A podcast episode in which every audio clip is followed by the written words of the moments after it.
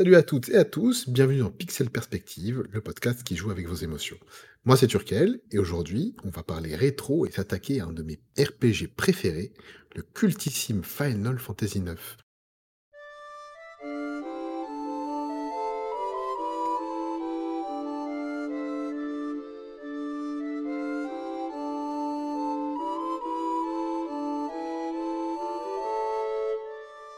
Suis accompagné d'Isran qui fait ses débuts dans l'émission et qui a fini le jeu il y a peu.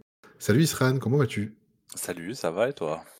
Ben écoute, ça va très bien. Je suis très heureux de, de faire enfin cette émission parce qu'on en a parlé depuis un moment et euh, j'ai pas réussi vraiment à la caser sur un planning. Donc euh, ça y est, on y est. Euh, ce sera un peu peut-être la seule émission Pixel Perspective de l'été, donc parce qu'on a fait un cinéphile dernièrement et, et c'était assez cool. Toi, tu as fini le jeu il y a pas longtemps. Mmh euh, Et tout le monde ne connaît pas, parce que tu toi, tu es quand même un fan de, de Final Fantasy, tu aimes Mmh. beaucoup euh, la, la saga, et euh, juste avant que j'introduise un peu la chose, pourquoi tu n'as pas fait ce jeu avant, tiens? Pourquoi j'ai pas fait le jeu avant? En en vérité, j'ai découvert Final Fantasy en cours de route, hein, comme beaucoup, puisque c'est quand même une vieille série et Oui. Et ensuite, heu, j'avais commencé à à l'époque, en émulation, à toucher à de plus vieux épisodes ou d'autres, heu, que j'avais pas pu faire en en leur temps. Mais, heu, j'avais pas poussé l'expérience et là, plus récemment, avec le fait qu'ils proposent des des portages ou des remakes ou des remasters Un peu plus qualitatif, heu, je me suis dit: «Tiens, je vais, heu, je vais tous les faire et les collectionner par, heu, par ailleurs» et donc voilà, je je me suis lancé à cette occasion-là. Je les ai, tous pris sur des consoles portables, en tout cas tous ceux qui peuvent être pris sur des consoles portables, pour avoir une collection complète et avoir me m'être dit, «C'est bon, je les ai tous faits».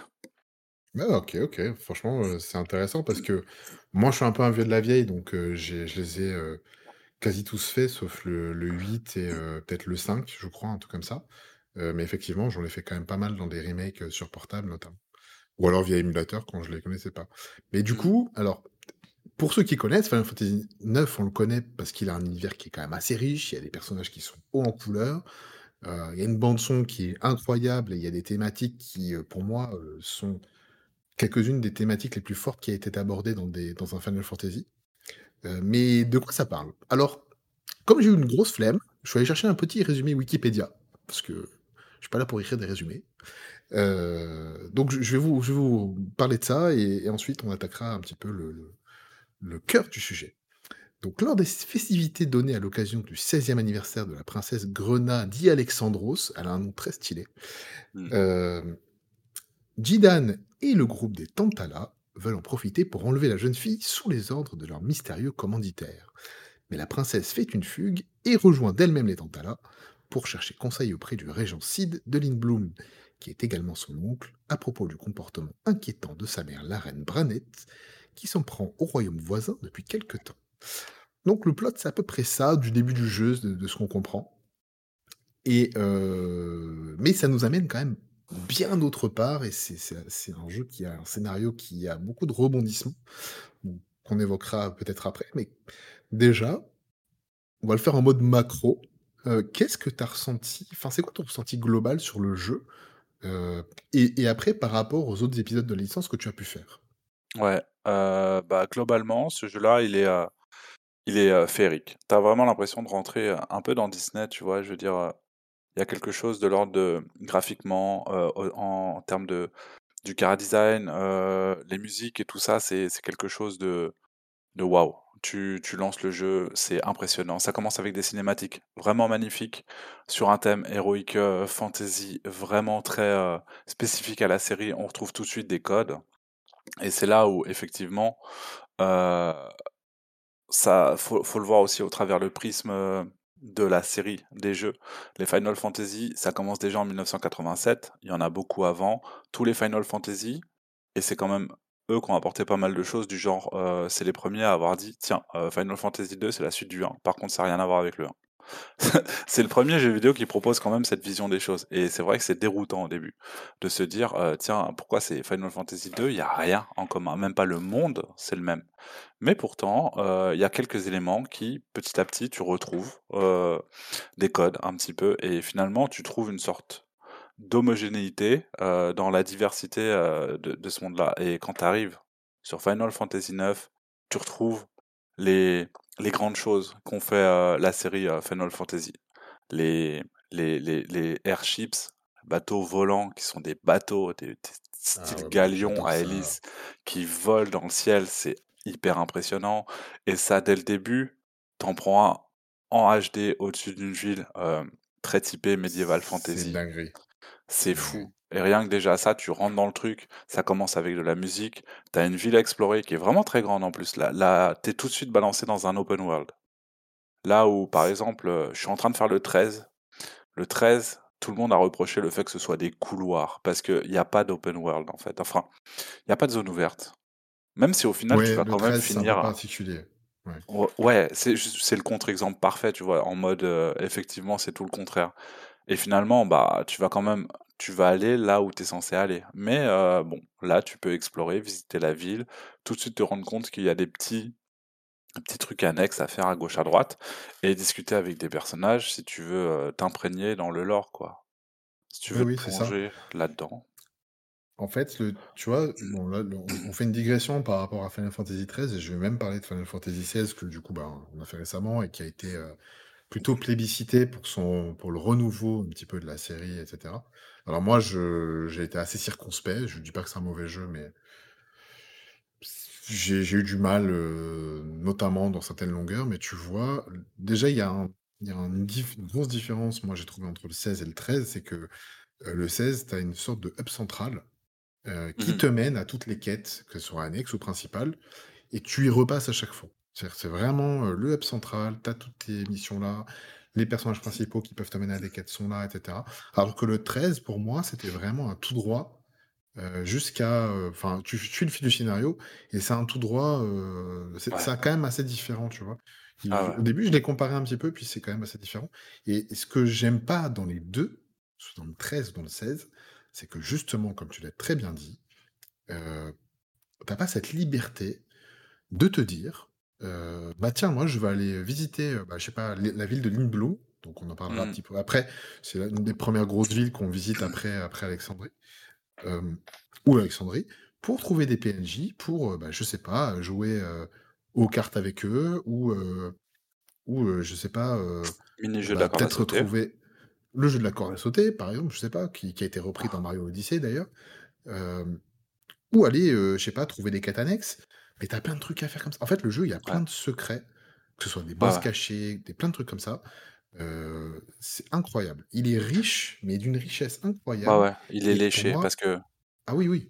Et tu sais, quand, quand, quand tu avances dans le truc, tu as encore la réalisation de. Les sprites sont en trois dimensions, les décors sont en deux dimensions. c'est comme des peintures, mais elles sont vraiment fabuleuses, hein, vraiment très très jolies. C'est construit, c'est construit, pensé comme un univers 3D. Ça veut dire, euh, si euh, il y a une ville, il y a, une des villes, elle est circulaire. Et en fait, quand tu es d'un point ou de l'autre, en fait, tu, tu vois, tu vois l'endroit où tu étais avant. Tu, il est au fond. Et c'est ça qui est fantastique, c'est quand tu es ensuite plus bas, bah tu vois le point. Quand tu es plus haut, tu vois, en fait, tu vois tout la ville. Si euh, demain on demande à des mecs, vas-y, faites-la en 3D, ils peuvent, il y a tout, tout est référencé, tout est machin, tout est à la. C'est, c'est pas juste des, des screens balancés comme ça et tout, c'est, euh, vraiment bien pensé. Et en fait, ces screens-là, donc, ils défilent. Tu vois, tu as, une sorte de, de, défilement de gauche à droite, de haut en bas, sur une certaine portion. Et ensuite, quand tu changes de zone, tac, s'il y a un petit, un petit écran de chargement, et tu passes sur l'écran suivant, on va dire. Et en fait, tous les, tous les NPC qui sont animés, parce qu'ils sont tous en train de, ils ont tous quelque chose à te raconter. Il y a les, enfants courent, jouent, font la course, réagissent aux, événements qui sont en train de se passer. Rien que Alexandrie, au début, tu commences, il y a des gamins, ils courent parce que le, le, bateau qui vient d'arriver, c'est l'événement qui va se passer. Tout le monde se, tout le monde se jette, euh, se jette sur, sur, sur le lieu, dans le théâtre de l'événement. Oui. Et heu, les enfants, ils vont en courant et donc tu les vois courir, tu peux les interrompre pour discuter avec eux, voir ce qu'ils disent donc c'est vraiment, des instants pris, les enfants qui crient, qui machin. Tu changes d'écran ils sont encore là en train de courir en fait et ça évolue. En fait, tu peux suivre en fait leur parcours d'un écran à l'autre, c'est ça, c'est C'est riche, tu très vois? C'est vivant. Ouais. C'est très vivant et et d'ailleurs, c'est pour ça que, tous jeux vidéo confondus, heu, la scène d'intro donc avec, heu, tout ce qui est, heu, Alexandrie, donc déjà tu as la 1re scène avec les avec, Zidane et les Tantala, puis ensuite tu as la scène avec, Bibi. On en parlera de Bibi parce que pour moi, c'est vraiment un des meilleurs personnages de tout Final Fantasy confondu, je je l'adore. Mmh d'ailleurs, je pense que c'est même le personnage le plus populaire de jeu du du jeu, enfin Ah, c'est l'un des plus iconiques, ouais. Ah ouais, ouais, vraiment, c'est un des plus populaires, heu, bien plus que peut-être, Zidane ou, heu, ou Bona.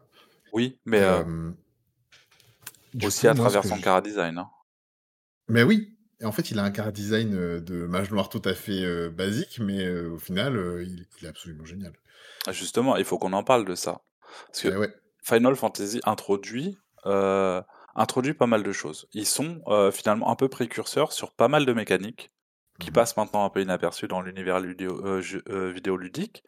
Mais heu, un peu comme, World of Warcraft est arrivé, a mis en fait, heu, a récupéré un peu comme encore une autre digression, mais Disney, il prend grave. des contes qui existaient déjà, un peu partout en Europe, machin, c'était des vieux contes, heu heu et tout ça, en fait, ils ont résumés en histoires Disney qui, heu, ont perpétué un peu la tradition et imposé, heu, tous les mythes qu'on connaît maintenant et cetera. Parce qu'ils les ont condensés, ils leur ont donné une sorte de de de mesure un certain poids, un certain truc et en fait, ça devient, heu, une sorte d'échelle, un un un étalon à à respecter, quelque chose vers lequel, se Ça rabattre devient un standard, et ouais.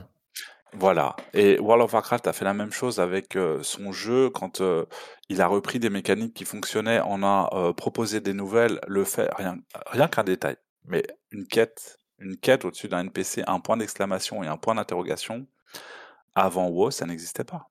Maintenant, dans tous les jeux, tu as ça. Et si c'est pas les mêmes signes, c'est le principe a été repris.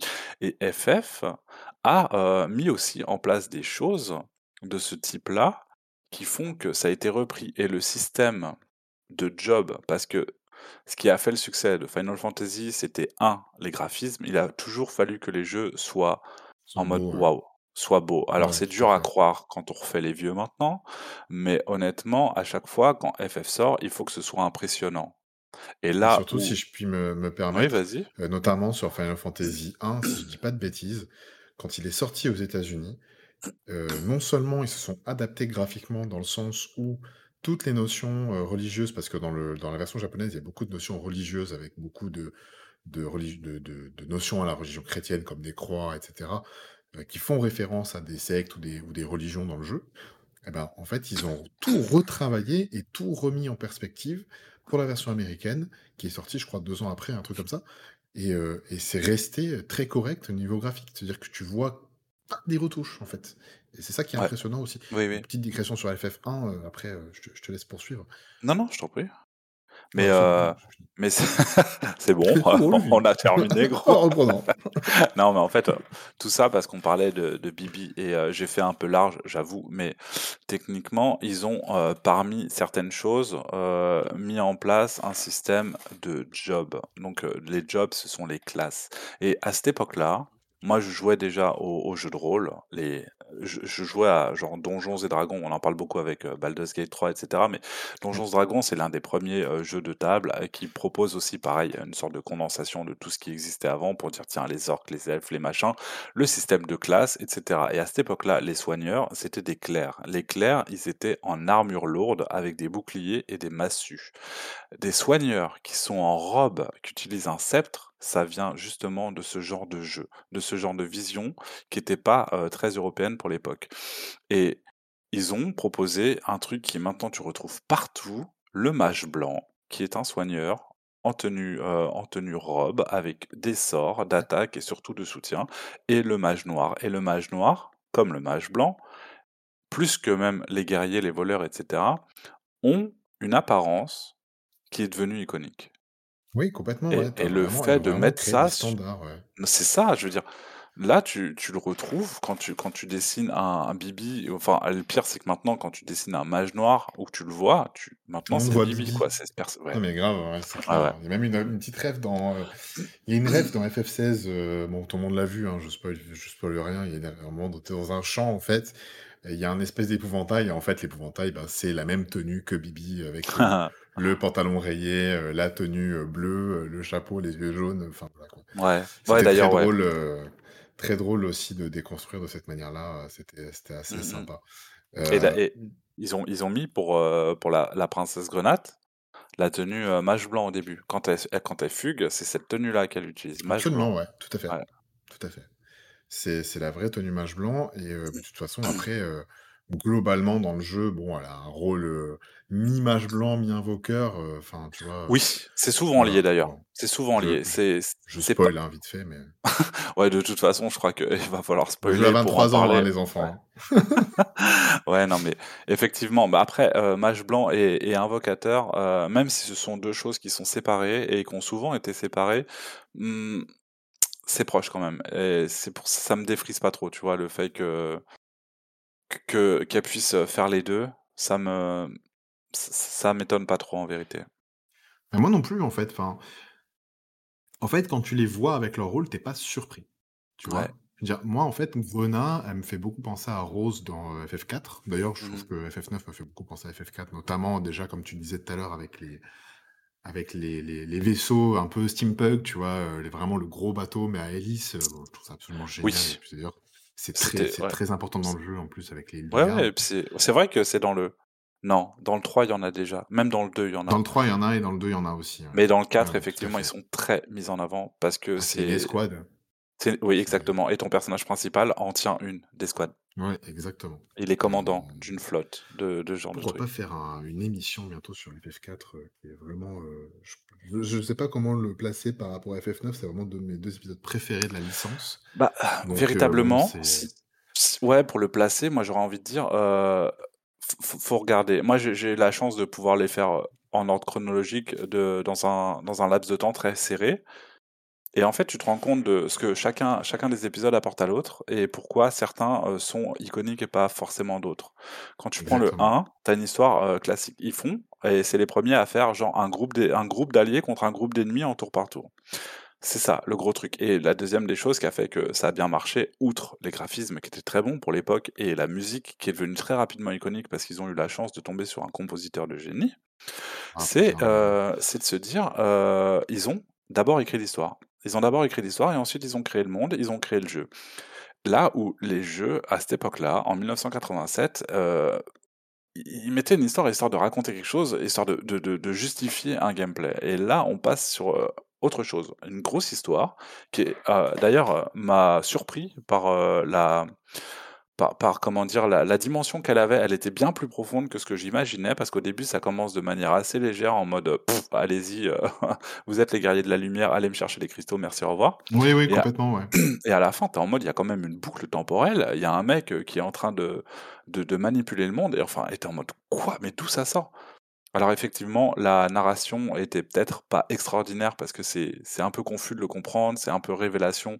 En dernier lieu, c'est ce Peu que c'est un peu on le format aussi qu'ils voulaient faire à l'époque, non? Parce que le format cartouche, ça permettait pas non plus d'avoir des bribes de de scénario, mais bon, je sais que le scénario, il est quand même assez retors et qu'il y a quand même pas mal de rebondissements, même pour un un épisode de l'époque, hein. On parle de 1986, hein, donc ça Mmh. c'est ça a mon âge, quoi, le jeu, hein, donc heu, Ouais, c'est non, mais c'est clair et puis ensuite, bah, voilà, le quand on passe sur le 2, on se retrouve, heu, on se retrouve sur putain, c'est compliqué d'en parler vraiment comme ça parce que non Ah seulement il y a, y y a l'aspect, du gameplay et heu, des Mmh mh. caractéristiques, techniques du jeu et en même temps, il y a il y a l'aspect un petit peu, comment dire? Les les thématiques qui vont être abordées et pour moi, il y a il y a y a, on va dire, 2 thématiques qui dépassent absolument toutes les autres, enfin, qui sont au moins, constitutives, du lore de chacun des jeux.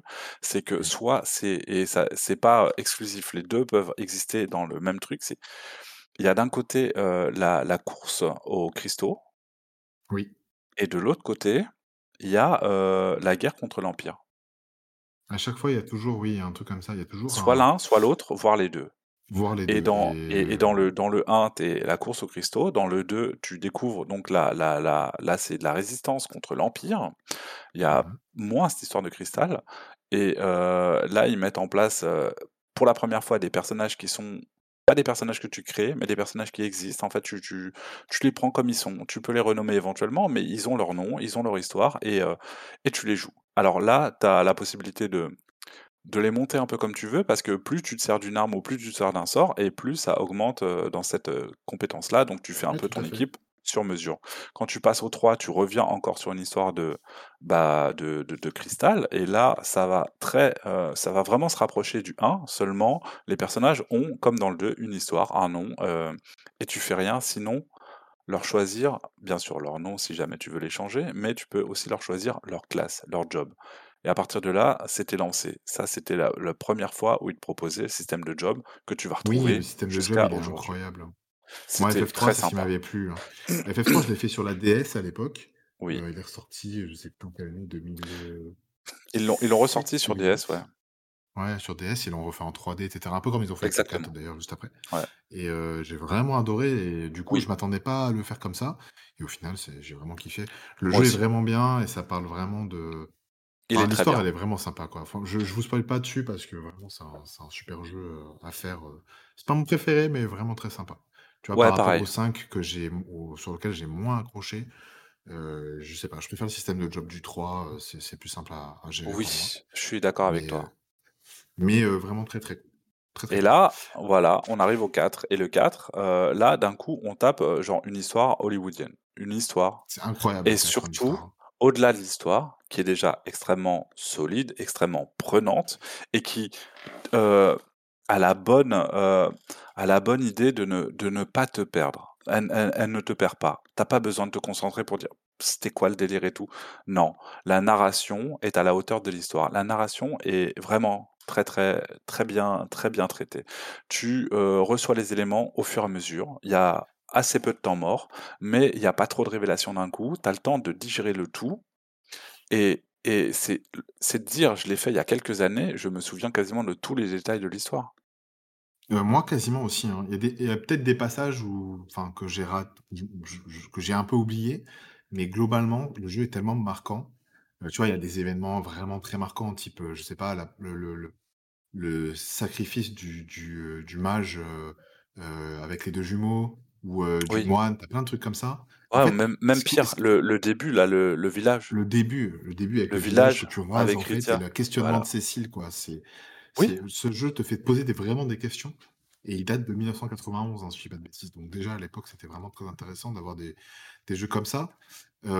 Et du coup, moi, c'est ces questionnements-là, c'est comme ça que je le compare un peu à FF9, c'est que, le le personnage principal dans FF4, donc Cécile, qui est un chevalier noir et qui va faire sa rédemption et heu et se poser des questions par rapport à ses actes et par rapport à l'empire qu'il, heu, qu'il sert, heu, enfin, voilà, il y a plein de questionnements comme ça. Moi, je me fais rapprochement avec les questionnements, tu vois, intérieurs et personnels d'un personnage comme Bibi, par exemple, qui Oui. qui pour moi est le personnage qui se pose le plus de questions et qui, centralise un peu les questions de vie et de mort sur le jeu, parce que c'est vraiment le thème principal, c'est la vie et la mort. Exactement. hein, c'est Ouais. de toute façon, rien que la chanson principale s'appelle Melodies of Life, donc heu, tu as compris de quoi ça parle, clairement. Mmh et du coup, bah, je recentre un petit peu sur FF9 puisqu'on a fait une grosse Mmh mh. digression sur les autres FF. Ouais, désolé, ouais, c'était juste pour être certain que ah non, monde, non, heu, je trouve ça utile parce que ça donne un contexte un petit peu à la à la saga, mais je pense que ce serait intéressant peut-être de faire une autre émission, mais vraiment sur le global, heu, Final Mmh mh. Fantasy, heu, Bien sûr. il y en a pas ça sort pas avant un moment, heu, le 17, on l'attend on l'attend pas tout de suite, C'est pas grave, tu on me faire une. montage, heu, tu me cou Ah non, non, je cut tu là, je cut pas, c'était vraiment intéressant pour non, non, je déconne. Ah, mais après tu cut, si je raconte de la merde. Ouais, non, mais je cutterai, heu, je si j'ai envie de cutter, hein. C'est Ouais, un peu ce que je veux.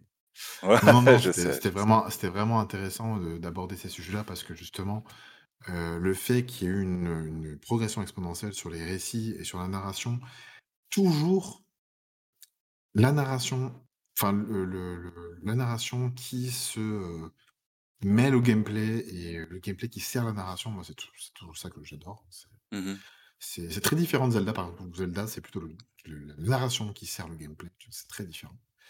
Hem moi, sur le tu vois, le ressenti global que j'ai sur le jeu, j'adore ce jeu, heu, mais par exemple, je trouve que certains aspects de l'histoire et de l'univers qu'on décrit dès le départ arrivent bien trop tard et les indices sont pas assez disséminés, heu, à travers le jeu, tu vois? Tu as des trucs qui sont disséminés, mais notamment sur, heu, Zona, où tu sais enfin, tu comprends très vite, tu as qu'à voir la gueule de la reine, que c'est pas vraiment sa fille, tu vois? Tu sais tu sais très vite ça, Mmh mh. mmh, qu'elle est, heu, peut-être un peu spéciale, mais tu vois, toutes les histoires avec, enfin, toute l'histoire de Jidan et c'est pour ça que pour moi, c'est pas le personnage qui m'a marqué le plus dans et c'est plus, Bibi justement, arrive un peu tard et du coup, tu vois, toutes les les notions, de la fin m'ont un peu enfin, m'ont un peu échappé au départ et c'est que quand je l'ai refait, que j'ai un peu plus pris en main et compris ce que ce que qu'on m'avait raconté à son sujet à lui, tu vois, par exemple. Donc heu, j'ai adoré le jeu, mais il y a ce petit manque-là qui fait que je sais pas, il y a un truc qui m'a un peu dérangé à ce niveau-là, mais heu, je Ouais. pense qu'ils auraient pu mieux faire, tu vois, dans la narration, parce que la narration du jeu est vraiment excellente. Les personnages sont profonds, on a vraiment des histoires individuelles et surtout, ce qui est très important et je crois que c'est la première fois que c'était le cas dans un Final Fantasy, c'était, heu, les les, heu, les petites scénettes du coup qui nous sont ajoutées, les petites scénettes de vie qui sont absolument Active géniales. Time Event, c'est, hem, c'est d'une richesse, incroyable. C'est un détail c'est un détail et ça a l'air de rien, mais c'est d'une richesse incroyable. Le l'Active Time Event, c'est généralement, ça arrive quand tu quand quand tu passes sur une scène un peu calme, tu vas rentrer sur une ville et tu sais que tu vas avoir une exploration à faire et généralement, ton groupe explose à ce moment-là, ce qui est très un un très bon justificatif pour justement éviter d'avoir à trimballer un seul personnage et tous les autres te suivent derrière, heu, bêtement et pour donner un peu plus de vie. Donc déjà, à la base, c'était une bonne idée, mais par ailleurs, elle est sublimée par le fait que, systématiquement, entre chaque écran, heu, que tu vas faire, donc j'en parlais avant, quand tu passes d'un écran à l'autre pour changer de quartier ou Dieu sait quoi, heu, il va y avoir une petite alerte qui va qui qui va apparaître et tu peux lancer une petite scène où un des personnages de ton équipe, heu, est dans un autre en endroit exactement, généralement des endroits que tu as pas encore explorés et et et qui en fait, heu, voilà, interagit avec son son son environnement. Ça peut être ouais. Bibi qui découvre, parce que Bibi, heu, tu as vraiment l'impression qu'il sort de l'œuf. Le type ne ne connaît rien, est perdu, heu, on dirait qu'il est né hier et techniquement, il se il découvre tout. Il découvre ce que c'est, quel quels sont les heu produits, les machins, les trucs et tout ça, en fait, ça donne une richesse. folle. Ouais, ouais, mais c'est voilà ça folle et d'ailleurs, mes scènes mes mes parmi mes scénettes préférées, celles que je préférais voir à chaque fois, c'était c'est comme ça, en fait, que en fait, ce qui est génial, c'est que quand si tu ne fais si tu parce que tu es pas obligé de les faire les scénettes, Ouais. tu es pas obligé de les activer, mais si tu ne les actives pas, tu ne comprends pas la relation, heu, Bibi-Steiner, parce qu'il y a énormément de scénettes avec Bibi et Steiner, heu, donc heu, Steiner qui a un respect, il y a un vrai respect mutuel entre les 2 personnages, il y a une vraie dynamique entre Ouais ces 2 et là et ça en d'ailleurs, est ça se très drôle, retrouve dans le d'ailleurs. gameplay et oui, non, mais ça se retrouve Oui. en plus dans le gameplay parce que quand C'est tu les vrai. joues tous les 2 dans la même équipe, bah, ça la la la capacité de Bibi, heu, en tant que mage noir, ça donne l'option Magic Lamp à, heu, Steiner Oui. En fait, ouais, ils ont des c'est un vrai synergies, ouais. duo. Ouais, ils ont des synergies, ouais, ils ont des synergies entre eux, heu, ils peuvent ils peuvent mélanger leurs pouvoirs. Un peu ce qu'on retrouvait, sans explication avec, heu, Chrono Trigger. Oui, exactement, ouais, tout à fait, Mmh mh. exactement, exactement et en parlant des ATE, moi, c'est une des raisons pour lesquelles j'ai énormément aimé Tales of Symphonia, parce que c'est vraiment ça, c'est vraiment un truc que j'adore. C'est Mmh toutes ces petites scénettes, heu et je pense que ça vient de là. Je sais pas si c'est, heu, FF9 qui les a inventées, là, pour le coup, je ne sais pas du tout, Ouais, mais heu, je sais que dans Tales of Symphonia, c'est un truc que j'ai adoré, toutes les petites scénettes, d'encre, quand tu es en fait, quand tu es sur la map monde, on parle d'un autre jeu, d'une autre série, hein, tant pis, quand tu es sur la map monde ou quand tu es dans des, dans des zones où, tu tu visites, quoi, et ben, tu peux appuyer sur, je crois que c'était, le bouton Z sur la GameCube et tu avais, des petites scénettes, bah, je sais pas, entre, les frères et sœurs demi-elfes ou heu, d'autres personnages qui se connaissaient, tu vois? Et c'était toujours très drôle parce que c'était animé avec des petites vignettes, donc c'était pas des scènes, en 3D, heu, comme, comme dans FF9, mais c'était toujours très intéressant parce que tu apprenais quand même des infos sur pas mal de personnages que tu voyais peut-être moins en vue dans les cinématiques, mais qui avaient quand même, un profil intéressant Ouais. et bah, du coup, moi, j'ai connu ça avec FF9 et Tales of Symphonia, ça a sublimé le truc pour moi, Mmh et c'est pour ça que j'ai autant aimé ce jeu-là. Donc, comme quoi, vraiment l'importance de l'ATE, si jamais vous faites FF9 et que vous ne l'avez jamais fait avant, n'hésitez pas à cliquer su enfin appuyer sur select quand vous jouez au jeu pour activer l'ATE. C'est toujours soit marrant, soit intéressant, soit touchant parce qu'il y a quand même des scènes qui peuvent être, très, très, très touchantes, Ouais. notamment avec Eiko, hein, il y a quand même des scènes vraiment très, très sympas, j'adore ce Oui, personnage. oui, elle est, très intéressante, mais globalement, les personnages sont intéressants. Oui, bah, Globalement, ils sont sont ils sont tous assez en intéressants. couleur, Ouais. ils sont tous en couleur, que ce soit, bah, je sais pas, Cid qui est un personnage complètement secondaire parce qu'on ne le joue jamais, mais tu as l'impression qu'il est, qu'il est principal dans le jeu. Ouais, il est tu le joues! il est le ouais, ouais, tu le joues, mais il est assez joues! important. C'est c'est là où je pense qu'il faut préciser pour les gens qui voient pas trop, heu, le jeu à quoi il ressemble, mais les personnages sont, heu, anthropomorphes. Enfin, tu sais, c'est des, hem, tous les personnages ne sont pas forcément humains, c'est un peu des mélanges. C'est, c'est chibi, hein, c'est, Ouais, c'est chibi, c'est un peu, SD quoi. Pas super difforme, mais Ouais, en c'est fait, disons que par rapport à FF8, ils sont revenus à une base, oui. un peu plus, colorée, moins adulte, plus enfantine et plus, heu, enchanteresse, comme tu le disais. Oui. Et heu, effectivement, sur les personnages, sur le rendu 3D des personnages, ça se voit tout de suite, mais tu as pas l'impression qu'ils sont déformés par rapport à ce que tu vois en combat. Et c'est ce qui me gênait, moi, avec FF7, par exemple. Mais Ah oui, bah, du coup FF7, ouais, ils étaient chibi, quand tu étais en ouais, en hors combat et quand tu passais en combat, ils étaient à à proportion normale. Là, non, tout tout tout est, homogène, en fait, il y a alors, des il y a il y a vraiment, hein, tu sais, des personnages, heu, ils ont un corps, heu, un peu comme, heu, Bob l'éponge avec, un corps humain avec une tête de poisson, hein. Il y en a des comme ça, avec des têtes ouais. avec des têtes d'hippopotame. Toi, dans ton rats, équipe hein.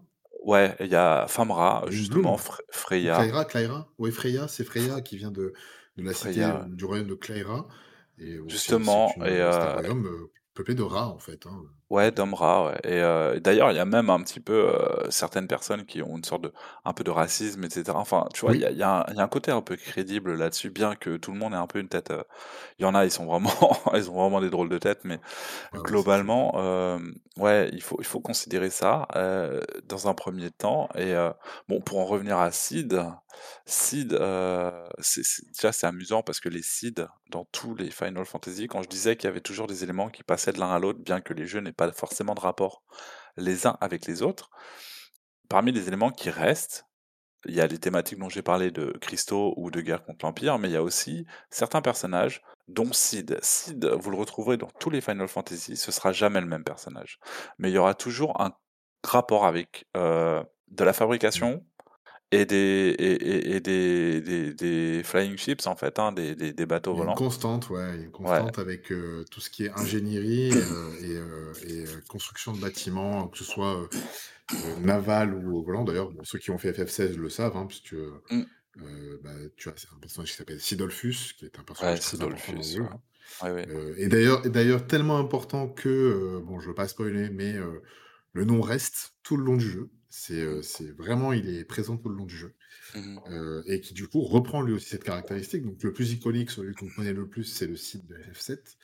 Mais je ne doute pas que celui de FF16 marquera beaucoup les esprits parce que vraiment c'est un des personnages que j'ai préféré. T'as dit celui de FF7? Ouais, FF7, il me semble, non? C'est pas un mécano? Heu, si, si, si, oui, oui, heu, il est, d'ailleurs, il construit une fusée et et normalement il est censé partir, faire l'exploration spatiale ouais. et ouais, quand tu dis le plus iconique, c'est probablement aussi parce que bon, j'avais regardé les stats de vente et FF7, c'est le jeu le plus populaire de la série Bah, parce que c'est celui qui premier s'est hein. qui s'est le plus vendu et c'est celui qui a démocratisé la la saga, heu, à l'international. Oui, puis surtout, c'est enfin, en autant, heu, les États-Unis avaient déjà eu des épisodes, mais Mmh. autant nous, en France, c'est le tout premier er Final Fantasy qu'on reçoit. On n'a jamais eu Final Fantasy avant Mmh mh. celui-là et c'est le premier qui sort en France donc heu, du coup, effectivement, en France, c'est le c'est celui que tout le monde connaît, quoi. Dire avec sa Ouais. clope au bec, heu, tu vois? Enfin, mec, heu, Oui, oui. son son débardeur rouge, je crois, enfin voilà, enfin, il est vraiment Ouais. connu, quoi, Mmh, clairement. mais du coup, voilà, il apparaît dans tous les tu as tu as ben, tu peux avoir des seeds féminines, comme dans FF15, par exemple, Oui, enfin, plein de tu as plein de variations, très intéressantes. effectivement, oui. Mais du coup, alors, je vais te demander ton ressenti perso, c'est quel personnage tu as préféré dans le jeu? Dans FF9, hein, du coup, parce qu'on parle de FF9, Oui. Bon, je sais qu'on fait beaucoup de digressions. Je le rappellerai plusieurs fois, je sens, parce qu'on va faire beaucoup de digressions sur FF. Parce que Ouais, euh, gros, je crois que adore. c'est moi qui t'engraine sur c'est les. c'est pas grave. C'est intéressant parce que c'est des jeux qui sont très liés et qui, qui a vraiment un héritage qui se constitue au fur et à mesure des épisodes. Ouais. Donc au final, euh, franchement, c'est vraiment Ouais, mais c'est parce que je me suis quand même posé la question en mode euh, on va parler de FF9 et, et on va sûrement en parler en mode qu'est-ce que t'as aimé dans FF9, pourquoi t'as aimé FF9, etc. Mhm. Et je me suis interrogé avant l'émission pour me savoir un petit peu ce que j'allais raconter et je me suis rendu compte que c'est compliqué de parler d'un sans parler des autres. tout à fait. C'est un peu un ensemble en fait. C'est pour ça que j'ai un peu tendance à, faire des digressions là-dessus. Mais globalement, quel personnage j'ai préféré Euh, alors, Il y y y a plusieurs dimensions déjà. Il y a Cara Design et, euh, et bon, euh, j'aime bien les jolies filles, mais j'aime beaucoup, euh, j'aime beaucoup euh, Grenade. J'aime beaucoup Grenade. Oui, J'aime euh, j'ai- j'aime beaucoup euh, Steiner en fait. J'aime beaucoup Steiner pour son côté, euh, son, son potentiel comique, malgré lui. Mais, euh. C'est un vrai sidekick de mais en euh, fait, il, il- il- enfin, ça, ça, là où euh, une situation pourrait être genre juste euh, normale, il se passe quelque chose, il y a toujours cet élément comique qui va rajouter, parfois malgré lui, sans que ce soit trop non plus. Et euh, ça fait que globalement, ça, hum, ça, ça rajoute de la richesse. Donc euh, j'aime bien ce personnage-là. Euh, après, il y a, y a qui que j'ai vraiment bien aimé. Euh, les autres sont ok, hein, je déteste pas du tout, mais euh, étonnamment, étonnamment, Koué, qui est un perso- je crois qu'en plus c'est un personnage optionnel, t'es même pas obligé de l'avoir. Je, je veux pas dire Si, de je crois bêtises. que, je Si? crois que oui. Je crois que oui. Euh, si je dis pas de bêtises, t'es obligé de l'avoir parce que t'es obligé de passer par le marais des Coués. Ok. Et euh, il me Donc tu la rencontres à, je, à ce moment-là, ouais. Oui, oui, la oui. rencontre à ce moment-là. Oui, t'es obligé de passer dans le marais des Coués pour euh, trouver le, ouais, le tunnel qui mène au continent oublié. Exactement. Ouais, effectivement, d'accord. ouais. Mais bon, techniquement, ce personnage-là, au début, me saoulait. Enfin, franchement, au début, aux FTR, c'est un personnage qui a l'air de pas avoir grand-chose à raconter. Et au bout d'un moment, euh, je sais pas, les mecs, ils se sont lâchés quand ils ont écrit l'histoire. Elle, elle- elle- elle a un potentiel comique, mais Oui. euh, m'a- j'ai tapé des barres avec ce perso. Je crois que c'est le perso le plus drôle que j'ai jamais vu. hein. Non, genre, est euh, dès qu'il y a- croise incroyable. quelqu'un, peut-être que je vais le manger. euh, Enfin, tu vois, ça, moi, ça me Il y a ça, mais je veux dire, après, c'est une vraie furie, quoi. Elle passe sur des... euh, Parce qu'il y a un moment donné, quand elle est vraiment dans ton équipe et tout, que tu fais le continent oublié, il y a des moments où, elle- franchement, honnêtement, je, vais te le dire, elle m'a gêné. hein. Vraiment, j'étais en mode, on va finir par, déclencher une guerre tellement elle se comporte mal. hein. Et en vrai, euh, au bout d'un moment, elle commence à... Tu la vois, genre, plus... Elle est un peu plus en retrait et tu la vois faire des... Bah, dans les time events ou ce genre de trucs, elle, a, des interventions qui sont mais tellement drôles. Et à la fin, quand... euh, le jeu décide pour toi euh, de créer des binômes pour essayer de coordonner une action vers la fin et que tu te retrouves avec elle et qu'elle s'arrête et qu'elle sorte une déclaration d'amour. Ah, j'en pouvais plus. Ah, j'en pouvais. Elle te sort un truc, je sais plus comment elle te le sort, mais en mode. Ah oui, elle J'étais, sûr que tu, j'étais sûr que tu me choisirais, tu sais. Et tu sais, il- Oui, oui, et, et tu donnes, il répond genre, euh, bah, gros, il y avait plus que toi, en fait. Toi, Elle fait, ouais. est là en mode, j'ai toujours senti que. J'attendais ce moment que tu me déclares et tout. Et je- Ah, putain, j'en pouvais plus. C'était Ah tellement putain, drôle. vraiment très très drôle ce personnage.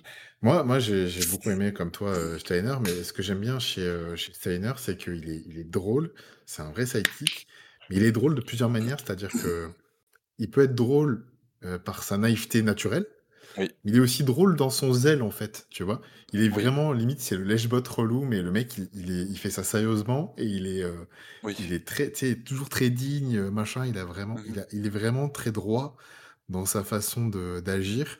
Et genre, euh, tu sais, c'est vraiment le mec qui dépasse pas les limites, etc., machin. Oui. Et tellement qu'il ose pas euh, approcher Béate, tu vois, alors qu'il la kiffe euh, à mort, Ça, vraiment, j'ai trouvé ça cool. En vrai, c'est, je sais pas, c'est, c'est peut-être machin, c'est peut-être euh, téléphoné ou, euh, ou hors propos et tout, parce qu'il y a rien qui indique ça, mais le fait qu'il y ait une sorte de, de petite romance qui, qui, Ouais.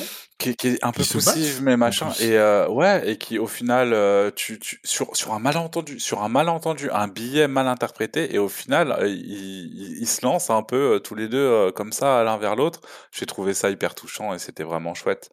Et J'adore les deux. C'est vraiment le- la ouais. relation du jeu que, quasiment, je préfère.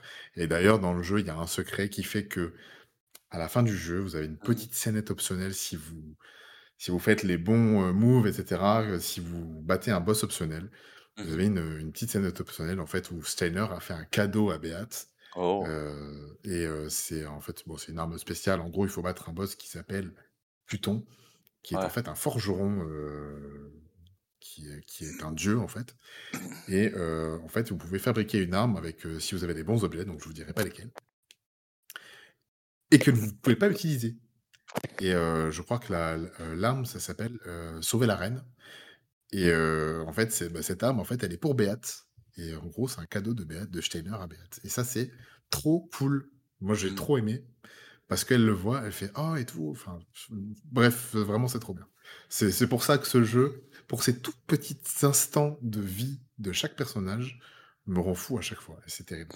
Non, mais c'est heu ça et puis bon, heu, tu sais, dans les dialogues où il il va systématiquement s'opposer à Zidane parce qu'il l'a prise en grippe et que dès que Zidane va dire quelque chose, même si ça va dans le sens de Steiner, Steiner va faire bloc et quand Vivi dit: «Si, si, c'est une bonne idée», «Ah monsieur Vivi, mais quel discernement! ah Vous, êtes vraiment un chic type». Ça, mais ça fait tellement rire, rien que la façon dont il parle, c'est vraiment parce qu'en fait, il perçoit il perçoit en Bibi la même naïveté que lui Et heu et du coup, il s il il et pour lui, en fait, tout ce qui n'est pas aussi naïf que lui, c'est, c'est le mal incarné, quoi. Enfin, pour lui, Zidane, c'est vraiment le le le Oui, mais aussi félon, heu, tu vois? Le mec, Oui, mais c'est, heu, aussi parce qu'il est il est, heu, il est complètement manichéen et oui, Zidane, il a fait une action répréhensible, donc à partir de là, Zidane, c'est le mal c'est tout. Ouais, c'est complètement ça. C'est ça ouais. qui est génial. C'est moi, j'adore ce gars, vraiment, c'est le sidekick, par excellence et je pense qu'il y a pas beaucoup de personnages aussi drôles que lui au sein de Final Fantasy, quel que soit le jeu, vraiment, c'est Mmh. très drôle. Mmh mh. Hem, c'est tout? Tu as aimé que ces 2 là? Non, après bon, honnêtement, F Freya, j'ai un peu de mal enfin, hein, véritablement, son son histoire, elle est quand même touchante. En vérité, elle est Oui. touchante, mais heu, c'est pas genre mon perso préféré, même sur, heu, si elle a des bons traits de caractère, voilà, c'est pas fou. J'ai quand même pas mal aimé Echo aussi, Echo, je l'adore. Echo, elle a elle a pareil, elle a une dimension qui est vraiment, vraiment très intéressante. C'est le fait qu'elle se mette en concurrence avec, heu, Grenade pour essayer de charmer Zidane, c'est absolument, c'est très drôle et touchant à la fois. Elle est un peu brusque parfois quand même dans son comportement. Après ça justifie, hein, bien sûr, mais globalement, c'est un personnage intéressant. Peut-être celui qui est, le moins intéressant, c'est Tarrasque, parce que parce que le chara-design est sympa, le fait la manière dont tu le rencontres est intéressante et ensuite il je trouve il tourne un peu en boucle avec son avec son pitch Il qui est m'a pas qui est pas non plus ouais, il a il a pas un pitch, heu, déjà de base très riche et surtout en fait, il tu as l'impression qu'il évolue pas là-dessus.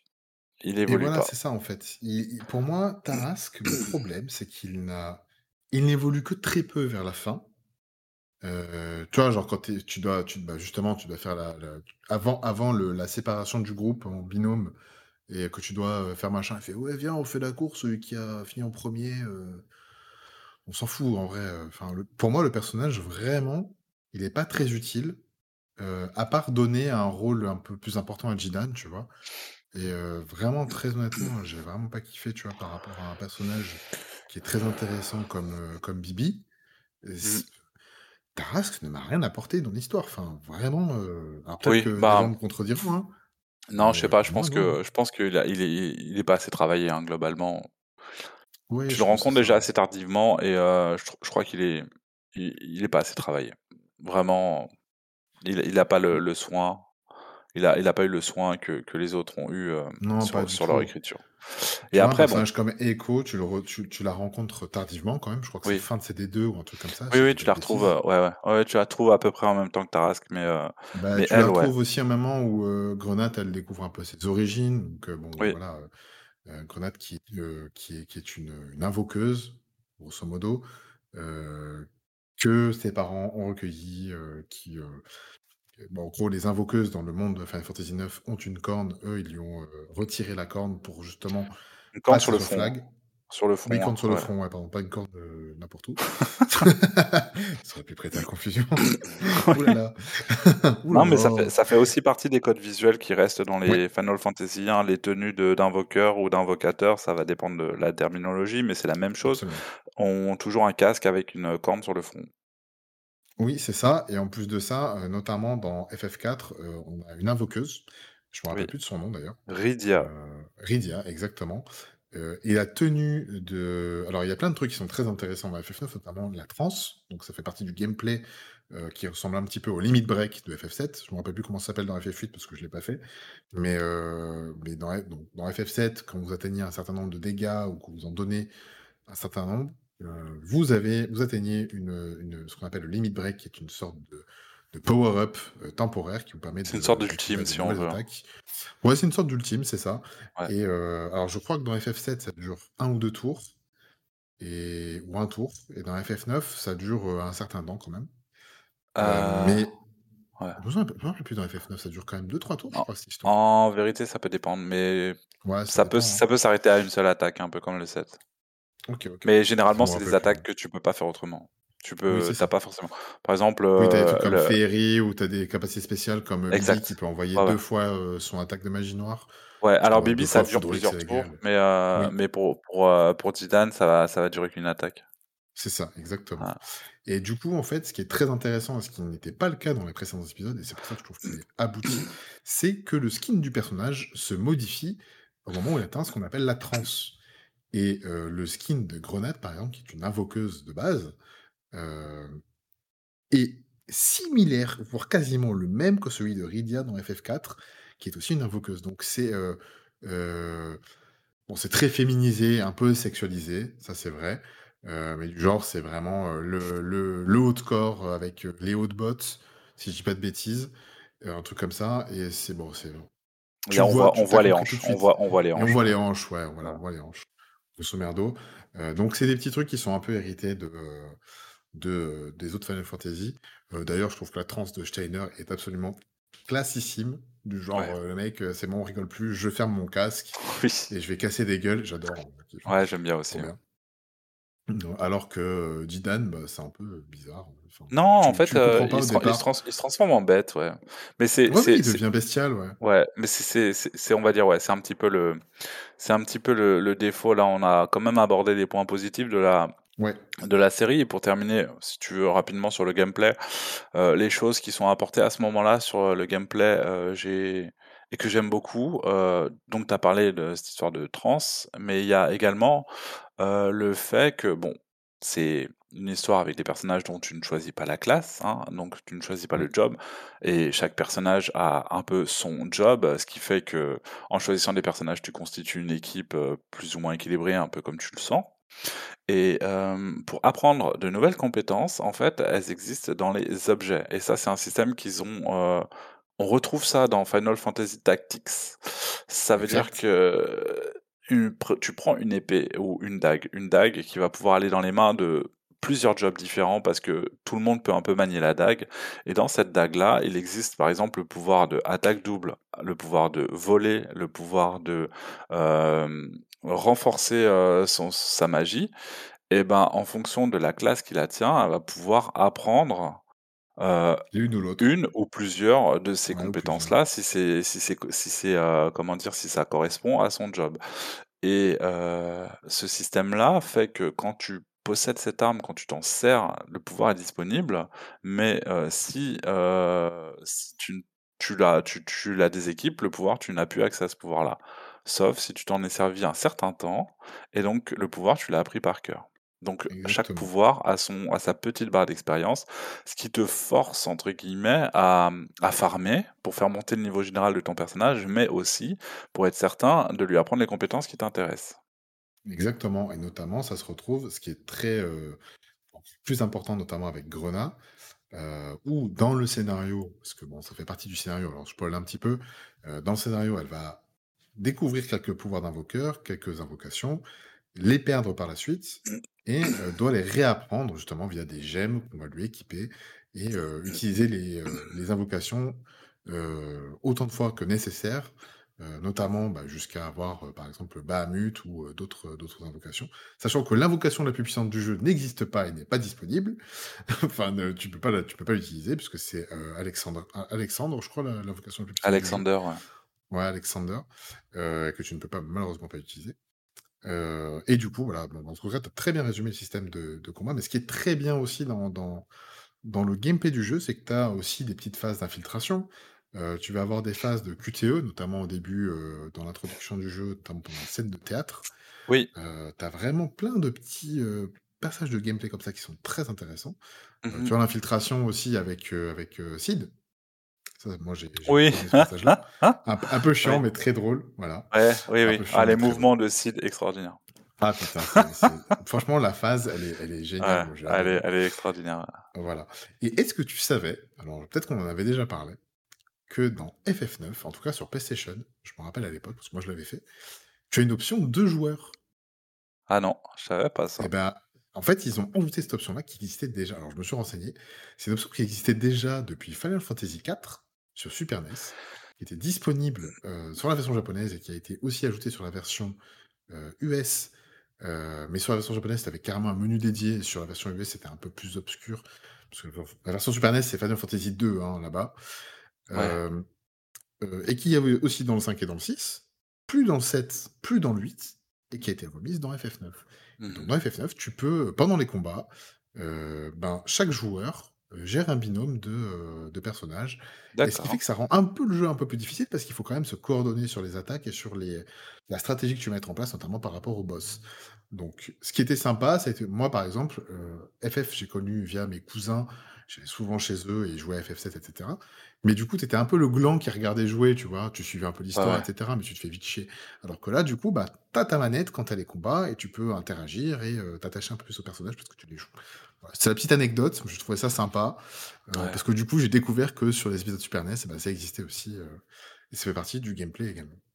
Ok, ouais. Euh, Mm. voilà, voilà. Bon, je pense qu'on a fini un peu, on a fait un peu le tour du gameplay. on a Ouais. fait pas mal le, le tour. Les Eh, thématiques qui sont abordées dans le jeu, elles te, elles te... Qu'est-ce que, qu'est-ce que toi, t'as as retrouvé comme thématique qui te plaisait et que tu as... Après, tu as... globalement, c'est les, les thématiques elles vont. je suis probablement pas quelqu'un de très futé. J'ai, Moi non plus. Non, mais pour pour faire simple, en fait, en même temps que parce que quand j'ai terminé le, le 9, il m'a laissé une drôle d'impression, véritablement. Oui.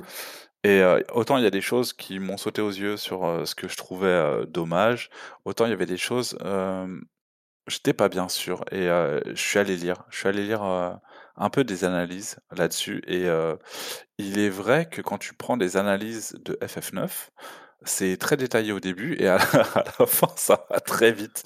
Et Ça c'est hein. un peu le problème, euh, je trouve, de cette histoire. Quand tu commences, tu en as parlé avant, euh, il y a la reine qui est l'antagoniste. Elle est clairement identifiée, clairement identifiable. Et d'ailleurs, euh, ça commence sur les chapeaux de roue. C'est très intéressant de voir à quel point, à quel, avec quelle brutalité elle réagit, même contre sa fille, euh, les risques qu'elle fait prendre pour tout ce qu'il y a autour d'elle. C'est moi, ça m'avait scotché. J'étais en mode, waouh, quand même, franchement, réagir comme ça, c'est La impressionnant. course-poursuite, elle est folle, quoi. Enfin, Oui, elle est. vraiment, euh, au début, euh, donc, on- il y a l'enlèvement, donc, comme je disais dans le résumé. euh, Donc, euh, euh, les Tantala veulent enlever Grenat, qui veut se faire enlever. Donc, euh, bon, écoutez, euh, bonjour madame, on s'en va. Oui, et Et d'ailleurs, euh, que du c'est coup, très euh, drôle, c'est très drôle à ce moment-là. ouais, Entre la phase d'infiltration avec euh, les costumes que tu prends, le fait que tu, fa- tu te fasses passer pour des gardes, le fait que tu vois de la même manière quand tu te mets à jouer Steiner de l'autre côté de l'épisode sur la même temporalité et que tu tombes sur des personnages qui sont infiltrés et que tu le sais en tant que joueur mais que Steiner ne le sait pas et que tu les repères, c'est très drôle.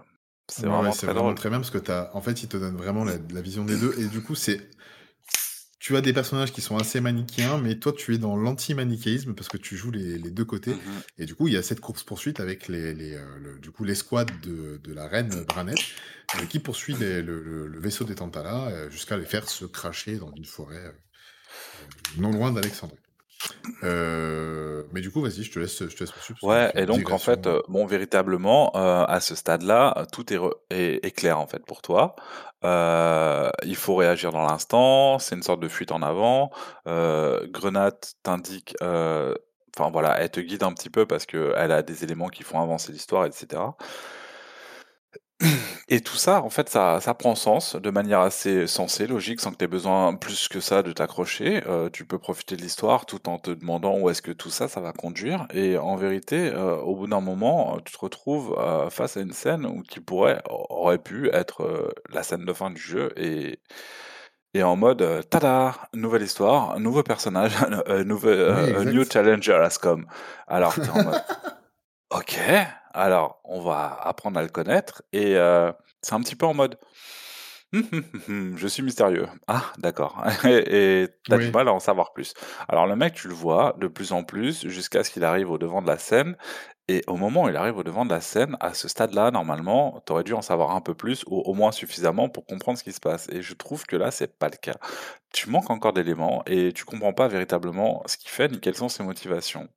Et plus ça avance, et plus tu te rends compte que l'histoire, elle est véritablement très, très, très, très fournie, très, très alambiquée. Il y a, y a pas de choses véritablement claires et, et plus tu avances dans le jeu et plus les explications, ils prennent moins le temps de te les donner. Donc, tu t'as plus de scène pour vivre le truc t'as des gros paquets, des, des, gros pâtés. Alors l'histoire de ce truc-là, c'était qu'en fait, machin et trucs, mais finalement, tac, tac, tac, ensuite tu vois le mec, ah ah ah, oui, bon, alors voilà et tout.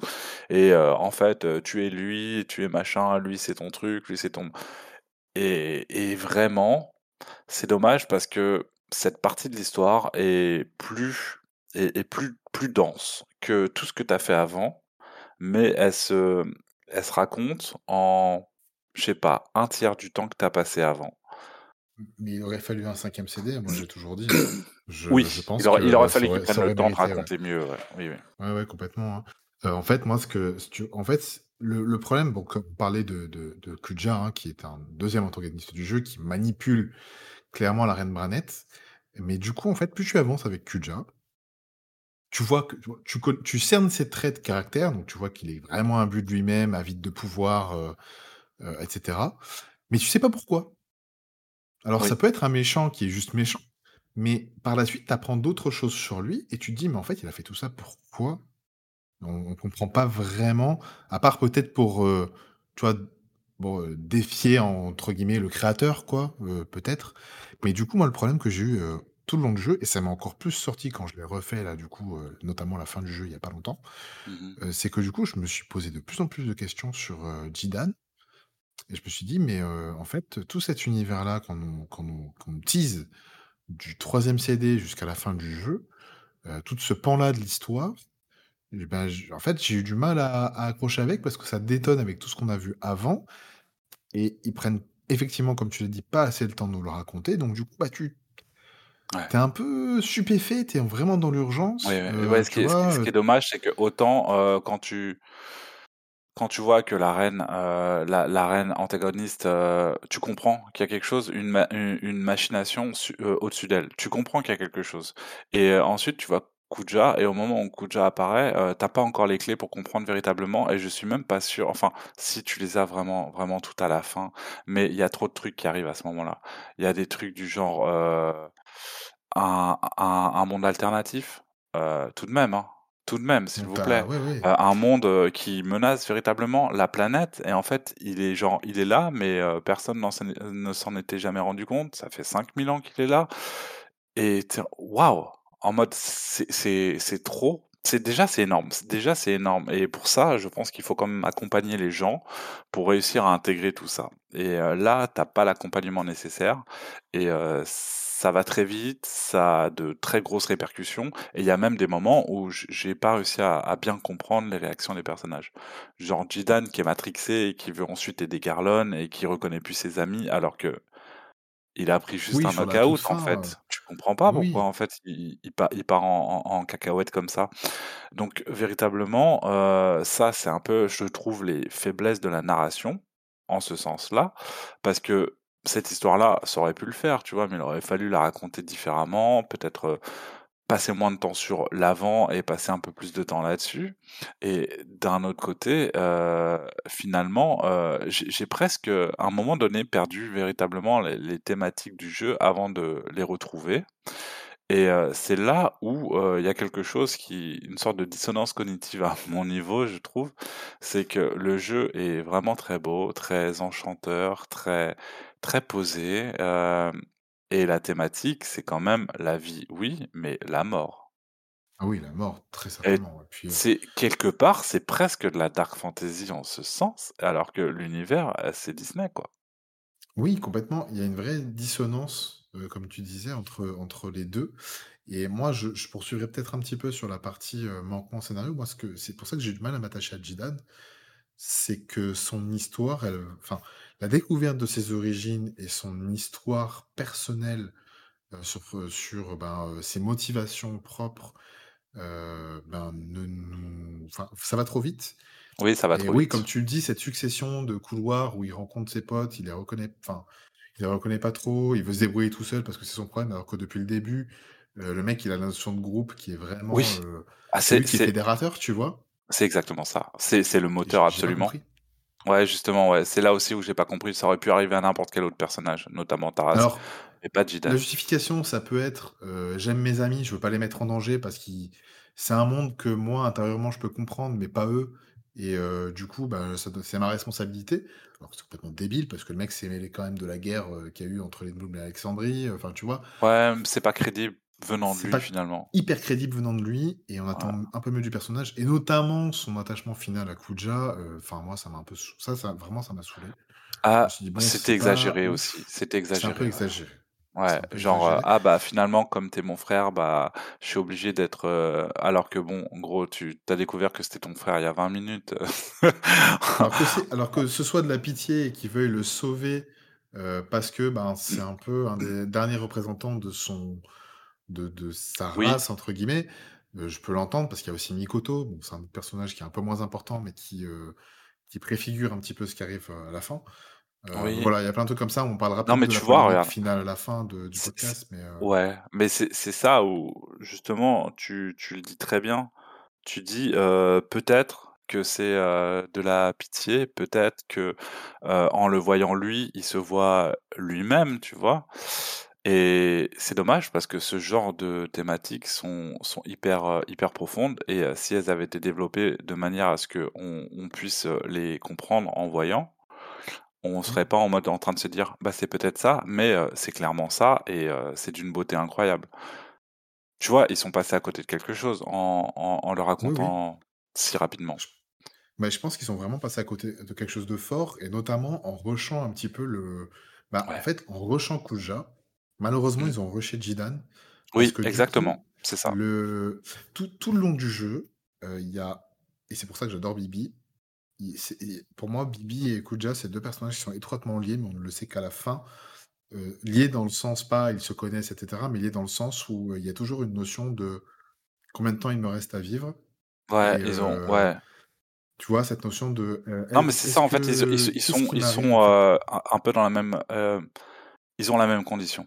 Ils ont la même condition. Une, une une mortalité qui leur pend au nez parce qu'ils ont une espérance de vie extrêmement limitée et Autant, Bibi, c'est intéressant parce que d'un côté, heu, il est celui qui découvre le monde, donc heu, c'est le premier personnage que tu as. C'est un personnage qui fait souvent, heu, des sortes de voix off pendant les cinématiques.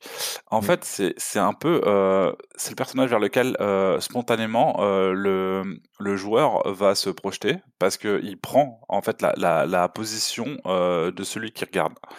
Donc techniquement, c'est un point de référence, heu vers lequel tu t'accroches assez facilement parce que, heu, techniquement, il se pose la même question que le joueur au moment où les éléments se passent et heu, lui, tu vois tout son cheminement par rapport à cette question qui est importante et tu tu il y a une sorte de lien empathique qui fait que tu ressens sa détresse, tu ressens sa tristesse, tu tu peur pour lui parce que tu tu te sens vraiment lié à lui. Kuja absolument pas et heu, Kuja a une réaction qui est à l'opposé, heu, du spectre des réactions possibles par rapport à Bibi, mais heu, alors c'est pas trop surprenant parce que ces genres de réactions de Kuja, tu les retrouves dans beaucoup de shonen, beaucoup de de de choses comme ça, mais d'un autre côté, tu as absolument aucune réaction par rapport à ça, heu, de la part de Kuja parce que Kuja, tu jamais quasiment jamais son point de vue et et techniquement, ça aurait été intéressant, heu, de l'avoir via Zidane. Parce que Khoudia, c'est Zidane. Enfin, tu peux pas considérer Zidane et son histoire si tu considères pas Khoudia, si tu considères pas Mikoto. Mikoto, littéralement, elle apparaît, heu, je sais pas moi, 20 minutes à l'écran à tout péter. Oui, truc c'est comme ça, ouais, dommage. ouais. Donc c'est là où, heu, Zidane, oui, heu, son histoire, hem, tu passes un peu à côté. Autant, son caractère et ses façons de réagir, j'aime bien. Par principe, j'aime bien. À part son côté, charmeur qui est un peu relou. Ouais, bah, après, c'est le le le petit jeu de charme avec, avec Grenat. Bon, leur Ouais, gros, ça ça hein. frôle ouais, ça frôle Ouais, ça frôle les agressions sexuelles et le harcèlement, ça frôle, Ça frôle les agressions. Non, mais après, Ouais. globalement, leur romance, elle se développe quand même. Mais à Oui, part là-dessus ça là-dessus, c'est magnifique parce que, heu, la la la fin là-dessus est, heu, j'ai j'ai j'ai versé ma larme, j'ai adoré. C'était absolument Elle magnifique. est sublime, la Mais fin la fin du jeu est sublime, ah heu, ouais, la la les cinématique, gros, ils pourraient faire un film que là-dessus, moi je regarde, je cherche Ah, pas, mais ils vont faire un animé, mais c'est une préquelle. Putain, je suis dégoûté, quoi. Suite, mais bon. En vrai, la fin du jeu, on en parlera tout à l'heure. La fin du jeu, bon, ne laisse pas place à une suite, malheureusement, mais bon, c'est c'est c'est Oui. vraiment le la cinématique Oh de fin du jeu est absolument exceptionnelle. Je Oui, c'est j'adore, vraiment ouais. une des meilleures que j'ai eues et je parle même pas que de la cinématique, c'est vraiment toute la scène de fin post-géné enfin, post, Oui. heu, post, Oui, heu, oui. endgame, en fait, est absolument géniale. Ouais, non, c'est extraordinaire. Heu Mais c'est c'est là où après quand quand tu dis, heu, Zidane, j'adhère pas, parce qu'effectivement, si tu veux rentrer dans un rôle purement analytique du personnage et heu, connaître un peu enfin, ouvrir le capot et voir de quoi il est fait, on on te donne pas à manger là-dessus. Exactement. En fait, tu as pas les clés de compréhension de son de ses doutes et tu as Ouais. pas les clés de compréhension de, heu, de de son de son empathie envers, Khoudia. Et Oui, moi, ce que je voilà. dis, c'est que j'aurais bien aimé qu'il y ait un 5e CD pour en fait je je reprends juste mon propos, tous les grands méchants, que ce soit de jeux vidéo ou que ce soit de de manga, de shonen, de ce que tu veux, ils ont un background. Et ils ont, heu, une backstory que tu vois à l'écran ou que tu lis. Ce qui fait que tu comprends et leur motivation, tu comprends leurs origines, tu comprends leur, heu, leur, heu, leur détresse parfois. Je pense notamment, je sais pas, je pense par exemple à bon, je vais dire un mec au hasard, je pense à à Kaido par exemple dans One Piece. Le mec, c'est l'être c'est la créature la plus forte au monde, heu, il y a personne qui peut le battre, il a un corps d'acier machin et cetera.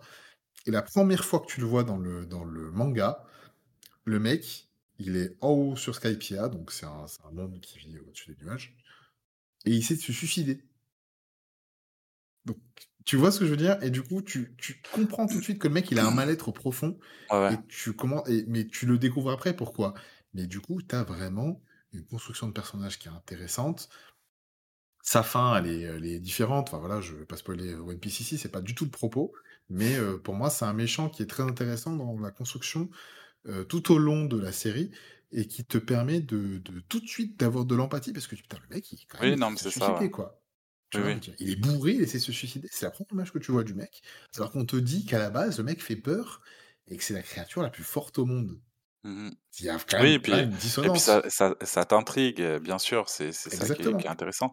Là, J'ai pris un exemple parce que c'est le 1er qui me vient en tête, mais, a Oui, non, mais tous, même dans hein. dans FF14, heu, tous les tous les antagonistes, au bout d'un moment, il y a, heu, genre, révélation de ouf gudin et heu, tu as leur point de vue, leur machin et leur motivation et forcément, ça Bah te ouais. force à nuancer ton propos, et certains méchants, te paraissent, d'un coup, presque gentils finalement et ouais, là, là, il y a pas mais c'est même au-delà de ça, le fait qu'ils développent pas Khoudia, c'est à la limite, ce serait que ça, c'est pas dramatique, mais c'est surtout qu'en fin de compte, c'est, c'est Zidane et heu, Zi Zidane, il y a il y a des côtés que j'aime bien chez lui. Déjà, il y a y a l'enthousiasme, l'énergie, c'est lui qui tient Ouais. tout le monde. Heu, sans lui, hem, sans lui, les gens se heu, se seraient, démoralisés et lui, ne se laisse jamais démoraliser. Lui, ne se laisse, rarement, que rarement influencer. Heu, quand il estime, devoir faire une chose parce qu'il faut la faire, il la fait. Il arrive à convaincre les gens et pas en les forçant, mais en les convainquant. Il Oui. est toujours force de proposition, force d'énergie. Il est très agréable. En vrai, c'est un per un personnage qui tient le groupe véritablement et en ça, il est bien, il il est solide, il est bien raconté. Mais, dès qu'on Et il arrive est à très son empathique aussi, hein. Il est oui très et empathique, il ouais. adore ses amis, il en lâche pas un. Moi, il me fait ouais. penser, heu Bah, je dirais qu'il me fait penser à Luffy, en fait, c'est un peu le même type de personnage, tu vois? Vraiment, le mec, il est droit dans Ouais. ses bottes et il, heu, il change pas. C'est un caractère qui c'est un un un personnage qui est, heu, vraiment, Ouais le monde n'a pas d'influence sur lui, mais lui a une influence sur le monde, voilà. Ouais, non, mais c'est clairement ouais, technique techniquement, ouais, dans dans les, les résumés et les analyses qu'on en voit, il te il te montre par les exemples que, heu, en fait, il fait quasiment, heu, changer, évoluer tous les membres du groupe. Lui le fait. Oui, C'est lui qui fait évoluer les gens et par contre, heu, au moment où effectivement on aborde ses fragilités, on aborde, les choses les plus les plus, les plus, parce que la première fois qu'on entend parler véritablement de de de de ce qu'il est, de ce qui le fait, vraiment de de de ce dont dont quoi il est forgé. C'est une scène quand tu es, sur le continent oublié, heu, dans oui, l'auberge du village des mages noirs et que en fait, heu, Garnet elle est elle est pas très bien et en fait, elle elle pose une question et Jidan il balance ce truc-là d'un coup comme ça, ils sont tous les 2 allongés sur leur lit et en fait, il le raconte d'une manière ça fait un peu gros Tchad, mais j'ai perso, heu, j'ai trouvé ça d'un charisme fou. Il te balance ça et ça marche de fou et il te raconte en fait qu'il y a quelque chose.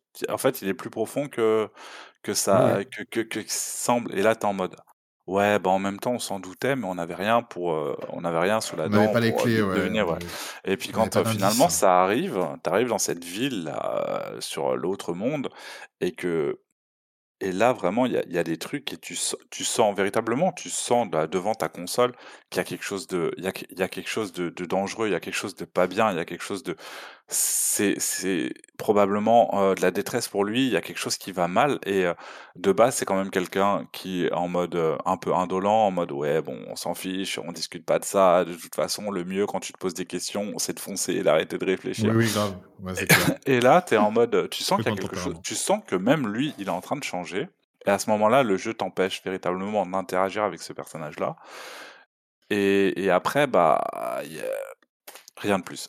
Rien rien de Bah, plus, c'est ça, en fait. rien de plus. manque. Là où, heu, par exemple, Cloud dans FF7, tu la vis tu la vis, en fait. Son son son son son truc et c'est le fait qu'il réalise que finalement, il est en train de s'inventer une vie et tout ça et heu et Ça, sa détresse, hein. tu la vis et en fait, tu comprends parce que heu ouais, c'est archi compliqué. Son histoire est archi compliquée, oui. mais tu la comprends parce que en fait, on te la raconte bien et tu la vis avec lui et là, Zidane, il y a un peu une sorte de de vibe un petit peu de ce genre-là, en mode, finalement, heu, je suis peut-être pas celui que je pensais être, maintenant, est-ce que la manière dont j'ai vécu ma vie aujourd'hui jusqu'à maintenant, c'est véritablement ce que je suis? Est-ce que ce que j'apprends va pas changer mon point de vue? Mais tu la vis pas avec lui. Ils en parlent pas. Oui, c'est ça, en fait et du coup, tu tu tu sais pas comment il, réagit à ce qu'il apprend, c'est dommage. C'est un peu dommage. C'est moi, après, par contre, après, tu as les hein. conclusions. Après, tu as les quand même les conclusions de son voyage Oui, oui, intérieur, mais tu l'as pas partagé avec lui. complètement. Bon, du coup, on a fait quand même pas mal le tour de des personnages et un petit peu des thématiques, qu'on a vues. Bah, notamment, bon, la mort, on en reparlera après parce que je pense que c'est aussi très lié à la à la fin du jeu. Oui. Au niveau de au niveau artistique, quand même quand même quelque chose parce que déjà, c'est un un jeu un peu particulier parce que c'était vraiment le dernier gros, gros jeu de Squaresoft sur la PlayStation 1 et on peut dire que ça a envoyé du pâté, heu, du pâté en croûte, comme dirait un certain Papa Subway. Heu, ouais, Non, mais en fait, comme il y a ça. il y a plusieurs choses. J'ai appris là juste, heu, avant de de faire l'émission que c'est aussi, hem, le le patron qui avait fait toute la saga jusqu'à ce jeu-là, c'était son dernier pour lui, tu vois? Donc techniquement, il y a il y a, heu, la thématique abordée, heu, tu peux faire un transfert sur, heu, véritablement, le ressenti qu'il a par rapport à sa propre licence aussi Oui, et oui, hein, bien sûr. Et et ensuite, il y a aussi quelque chose qui fait que le le 9, heu déjà, il y a un truc qui est intéressant, c'est que chaque, à chaque fois, chaque FF a apporté quelque chose de nouveau par rapport au précédent. Là où quand tu regardes franchement des Assassin's Creed ou des machins, heu, ils reprennent toujours la même formule et puis il y a pas beaucoup de choses qui évoluent. Là, à chaque fois, ils t'apportaient quelque chose de nouveau et à partir du, hem, on va dire le 1, le 2, le 3, le 4, on est toujours dans des époques médiévales et cetera. Le 5 aussi, le 6 également. À partir du 7, ils ont dit, «On tiens, on va partir sur un axe un peu plus futuriste». Là, on Oui, change exactement. radicalement. Le 7, on passe sur un univers cyberpunk. Là où on a toujours été dans le médiéval fantastique. Cyberpunk, euh, attends, ouais, euh, oui, on peut clairement dire parce que tu te sers quand même d'épée contre des mecs qui ont des, qui ont, qui ont des des fusils ouais, automatiques, ouais. etc. Oui, Il puis y a, il y a des univers un peu motos, des avions. steampunk FF7 dans le sens où euh, t'as vraiment, bah, ça parle de thématiques euh, comme la, la fin du monde, enfin l'écologie, etc. Donc euh, t'as vraiment Oui, ouais, clairement. Ouais, t'es, univers très mélangés. hein. Oui, oui, oui. Et, et euh, dans, dans le 8, t'es encore dans une vibe un peu futuriste. Euh, ils vont même jusqu'à... Là, ils partent carrément sur des personnages full, euh, full taille normale, pas de chibi, c'est terminé. On est sur des personnages photoréalistes, on est sur des, sur des décors photoréalistes. et, et là, le 9, on est en mode, allez, on retourne à l'essentiel. On reprend ce qui faisait la, la sève de Final Fantasy. Et euh, ils ont, c'est une sorte un peu de presque de bouquet final, si on veut, tu vois. Oui, oui, complètement. Et, Et euh, pour moi, et- c'est vraiment un, enfin, pour moi, c'est un cadeau de départ, euh, enfin, c'est un cadeau de, de- de fin de vie de la PlayStation parce que ils sont revenus à un univers. Bon, alors, ce- c'est vraiment un univers steampunk dans le sens où tu as de la technologie, mais c'est un peu médiéval, etc. ouais, Et, euh, et je trouve que vraiment, alors, j'adore graphiquement, même si le fait que ce soit sur PlayStation, euh, tu as quand même sur les, animations des scènes animées que tu ne joues pas, euh, c'est très joli, après c'est quand même assez flouté. Mais euh, si vous faites le jeu sur PC, je vous en prie, faites-le sur PC. Si vous faites sur PC, installez le Moguri mode, je crois que c'est ça, qui est le mec, enfin le mec qui a fait ce mode-là a repris les, je crois qu'il y a un truc comme 11 000 plans différents dans le jeu. Euh, il les a tous refaits en HD. Tu te rends compte du boulot de, que le mec a, a eu à faire sur FF9. ouais. Bah, la, absolue dinguerie. la version, Absolument. euh, la version Switch, elle est remaster, donc euh, Oui. techniquement, euh, il est, va- il est vraiment très joli. Hein. Euh, Il est vraiment joli, hein. non, non, vraiment très joli. Euh, si vous aimez d'ailleurs ce genre de, de jeu-là, euh, il y a euh, Baten Kaitos 1 et 2 qui ressortent sur Switch là dans, pas longtemps. Et c'est un peu ce genre de, de décor-là. Donc euh, vraiment un très joli décor 2D. Bah, d'ailleurs, c'est fait par euh, Monolith, Soft à l'époque pour Namco, euh, qui a été créé par des anciens de chez Square Soft. Donc bon, on sait d'où ils viennent. Et c'est vraiment des personnages en 3D euh, dans des univers en 2D, mais vraiment extrêmement jolis. Si tu l'as pas fait, je te recommande de le prendre sur Switch. C'est un RPG absolument génial. Euh, un peu spécial avec un système de combat avec des cartes, mais vraiment euh, graphiquement c'est une dinguerie. hein, c'est vraiment très très joli. Euh, je sais pas, moi j'ai pas, alors j'ai pas grand chose à dire sur la partie graphique, mais vraiment par contre j'ai trouvé beaucoup plus joli que le 7. Bon, le 7 c'était un peu les débuts sur les débuts de la 3D sur, sur Final Ouais, Fantasy. alors, alors ouais, le 7, globalement, à chaque fois que, chaque fois que tu le lances, t'es en mode, waouh, ça arrache la tête. Et en vrai, euh, à partir du moment où, où tu commences à jouer un petit peu, après, attention, hein, moi je suis assez tolérant sur les, sur le rétro gaming, les jeux un peu vieux ou pas Non, forcément très hein. beaux. Mais globalement, t'as toujours un peu ce choc en mode, waouh, quand même, hein, ça a pas très bien vieilli. Et au bout de quelques, quelques minutes et tout, les Quand tu sors décors de sont tellement, sont tellement riches. Non, mais même dans Midgard, en vrai, les décors sont tellement riches. L'ambiance est tellement présente, c'est tellement... euh, finalement, ça passe. En fait, tu, tu, tu remarques plus. Moi, perso, à chaque fois que je le lance, c'est ce qui se passe. C'est genre, euh, au début, ça me choque, et puis ensuite, euh, bah, les décors, euh, ils sont peut-être baveux, ils sont peut-être pixelisés, mais, mais waouh, waouh, juste euh, impressionnant, quoi. Les, les Non, plans franchement, quand tu quand recontextualises, c'est vraiment très joli. Moi, il y a toujours un plan qui me marque dans FF7 et qui a, qui m'a marqué et qui me marque à chaque fois. C'est ce plan, bon, t'es sorti de Midgard, t'arrives sur, euh, je sais plus, euh, t'es sur la map monde et tu vois euh, cette espèce de Léviathan complètement crucifié. Oh, putain, oh là là, dans le désert. En fait, il y en a qu'un seul, et c'est euh, ouais, qui est passé. Non, mais ça, ça c'est une dinguerie. Mais c'est en fait, c'est à l'entrée, c'est à l'entrée de la grotte. Tu, tu traverses, euh, t'es, me dans les. très Le, dernier village que t'as, c'est le ranch à Chocobo, et c'est encore dans la prairie. Et ensuite, il y a une partie un peu désertique, et puis t'as une entrée oui, de la grotte, et pour passer de l'autre côté. Et effectivement, il y a un serpent de sable qui t'empêche de passer. Et en fait, Sephiroth, quand il passe, il laisse le serpent empalé.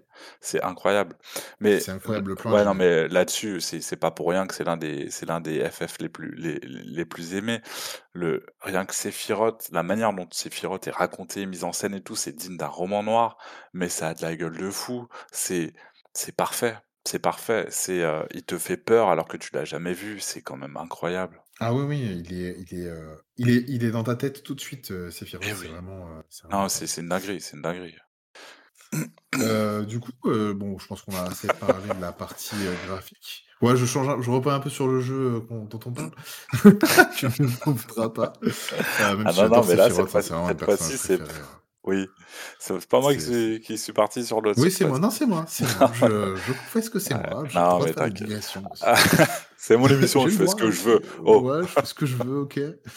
Non, non, mais vraiment, euh, vraiment graphiquement, c'est un- vraiment un jeu que j'ai trouvé vraiment très joli. Surtout, bon, les cinématiques, elles ont marqué énormément de monde. Il y en a qui sont magnifiques. La destruction d'Alexandrie, c'est incroyable. Euh, Bahamut, c'était une dinguerie absolue. Et il y en a vraiment beaucoup. C'est-à-dire qu'il y a vraiment beaucoup de cinématiques dans le jeu. Il y en a un peu partout. oui, Euh, beaucoup plus que dans le 8, beaucoup plus que, beaucoup plus que dans le 7. Euh, et à chaque fois, elles sont accompagnées d'une bande son. Tu vois, la transition là entre les cinématiques et la bande son, là, tu, tu la sens venir. mais La gros, je l'ai cramé, mais il fallait pas le dire. C'était c'était du travail de pro. Travail de pro, nous sommes des pros. Euh, non, non, mais là, là, moi, c'est vraiment euh, plus que le, le graphisme, c'est la bande son de jeu qui m'a marqué.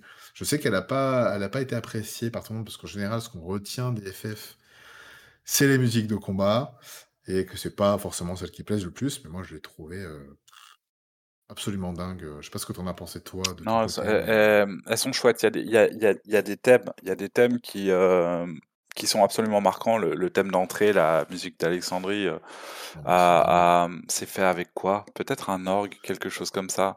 C'est euh, Je pense que c'est un orgue, ouais. C'est à la fois, euh, à la fois très, euh, ça colle bien. Et en même temps, les, les thèmes, euh, les thèmes fonctionnent bien euh, globalement. Même les, même les thèmes euh, de bataille sont, sont super ok. Euh, c'est, euh, c'est une bonne OST. C'est pas ma préférée, mais bon, ça c'est les goûts et les couleurs. hein. Moi, moi, je suis absolument fan de tout ce qui a rapport avec Ivalice, euh, FFTA, euh, FF12. euh, C'est pour moi les meilleures euh, BO, mais elles sont très Ah bah, particulières. je suis complètement d'accord avec toi. hein. C'est vraiment une de mes BO préférées, c'est Final Fantasy Tactical Zen. ah, ça c'est Faites ce une, c'est une jeu. folie. Faites ce jeu. On en parlera une Ouais. autre fois, mais faites ce jeu.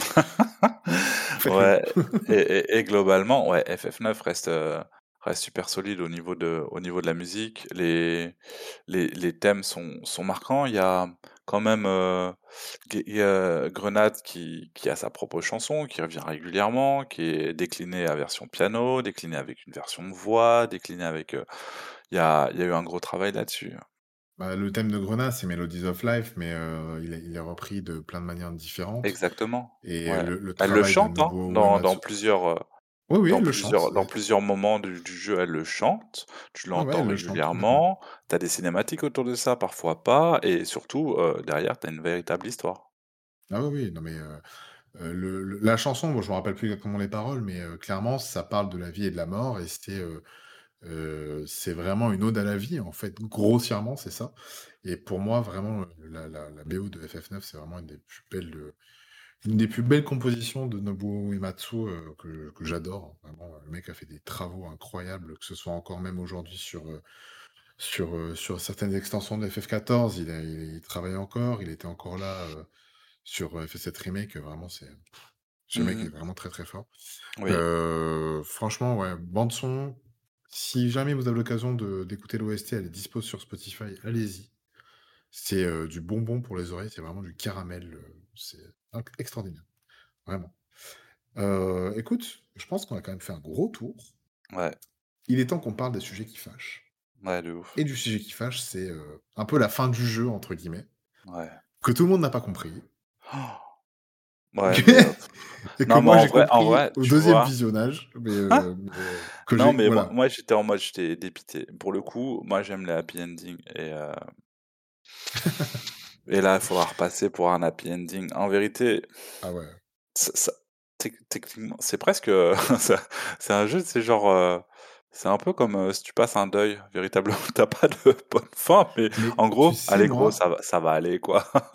Le, le truc auquel je compare, je compare ça à la fête des morts au Mexique, c'est-à-dire que Pour eux, la vie, c'est tellement, heu, ils célèbrent tellement la vie que, bah, la mort, c'est pas grave, c'est plus en fait, pour eux, c'est plus une fatalité. C'est-à-dire que le le jeu, tout le long du jeu, on nous dit on nous on nous tease la peur de la mort, heu, notamment, bah, via Bibi, puisque Bibi, donc, est un mage noir, découvre, dans Que c'est la fin du pantin. CD1 qu'il est qu'il a été «fabriqué» entre guillemets, qu'il a un une «date de péremption» entre guillemets et et surtout, il découvre l'usine de fabrication. Il comprend comment, comment ils sont fabriqués et cetera et du coup, toute sa naïveté qu'il avait à découvrir le monde, qui continue par la suite, est entachée de ça et lui du et du coup, il comprend, heu, parce qu'il parle souvent de son grand-père que, heu, lui, un jour, il s'est arrêté, que c'était la fin de sa vie pour lui, c'est son grand-père, mais on sait pas vraiment quel âge il a, son grand-père, entre guillemets et et du coup, Ouais, il se fait, dit non, heu, Putain, heu, j'ai un temps limite, il faut que je découvre le plus de choses possible et que je vive, un max avec mes amis, mais j'ai quand même peur, quoi. Il y a vraiment cette peur de la mort. ouais, en fait, ouais, il passe par plein d'états. Il passe par plein d'états. D'abord, il commence par, par découvrir, qu'il est artificiel. Oui, Ça, c'est première première blessure. Deuxièmement, qu'il est fait en série. Donc, heu, qu'est-ce que l'individualité finalement? Qu'est-ce qui fait que je suis moi? oui. Et troi troisièmement, pour heu, le le le clou du spectacle, c'est quand même que, bah, heu, tu as une durée de vie hyper limitée. Mais genre hyper limitée du genre, il il a quoi? 5 ans, 7 ans, 10 ans d'espérance de Ouais, c'est un truc Quelque chose ça, de cet ordre-là. comme ça. Ouais et donc il se retrouve avec tout ça sur le cœur à devoir, comprendre avec, avec aucune clé de compréhension. Et les seules personnes qui ont à peu près, heu, le potentiel de pouvoir lui répondre, les personnes qui l'ont créé, heu, ont absolument aucune considération pour ce mec-là. Et à la foutre, beh, oui, pour lui, c'est un pantin défectueux parce que finalement, il a pris conscience. Parce que ouais, techniquement, c'est des pantins fabriqués artificiellement, ils mettent un peu une sorte de magie à l'intérieur. Il y en a certains qui qui reprennent conscience, heu et qui du coup, heu, s'inventent, s'inventent, oui, heu, déclarent un caractère et une individualité que que les autres n'ont pas parce que ce sont de simples machines, un peu comme une IA qui Ouais, qui prendrait conscience d'elle-même, heu, parmi, heu, pas mal de robots qu'on ferait et et et c'est ça. Donc effectivement, il y a il y a la dernière question, la dernière le le dernier, dilemme auquel il est confronté, c'est, «Je vais bientôt mourir» et à ce moment-là, effectivement, tu comprends que l'enjeu de de tout ce jeu, c'est, il y a une fin les gars, il y a une fin, tout le monde va disparaître oui. et vous et et le jeu te le fait comprendre parce que quasiment tout le monde est confronté à sa propre fin. Et Bah, tout le monde heu a une sorte de destin brisé et c'est, heu, comment on vit avec ça, heu, est-ce que le plus important finalement, c'est pas de se dire: «OK, on va mourir demain, mais qu'est-ce que je fais aujourd'hui?» et en fait, quasiment tout le monde a une perte ou subit une perte dans le jeu. Tu vois, je sais pas, par exemple, Freya, elle perd son maître, on sait pas où il est et cetera, machin. Bah, elle perd elle elle perd 2 fois sa Sa mère, mère, parce que bon, la reine Branette meurt, heu, suite à, heu, plein de rebondissements dans le scénario, je veux pas trop spoiler non plus. Heu, mais, bon, elle a elle a quand même une fin qui est qui est un peu pitoyable, mais, mais qui Mmh te touche quand même, tu vois? Qui te touche parce que tu tu tu sais que Grenat va être triste, hein, bien sûr. Mais du coup, tu as aussi alors moi, il y a un truc qui m'a qui m'a et dont je me rends compte peut-être même maintenant, c'est que tout le long de l'aventure, tu vois les personnages essayer de vivre leur vie pleinement et tu as un personnage qui la vit vraiment pleinement et qui n'a pas cette épée de Damoclès sur la tête et ben c'est Quina, Oui. qui n'évoque à aucun moment, heu, bon Steiner non plus, mais Steiner il y pense un petit peu quand même, mais mais à aucun Ouais, moment, hem, ce personnage il est important pour ça.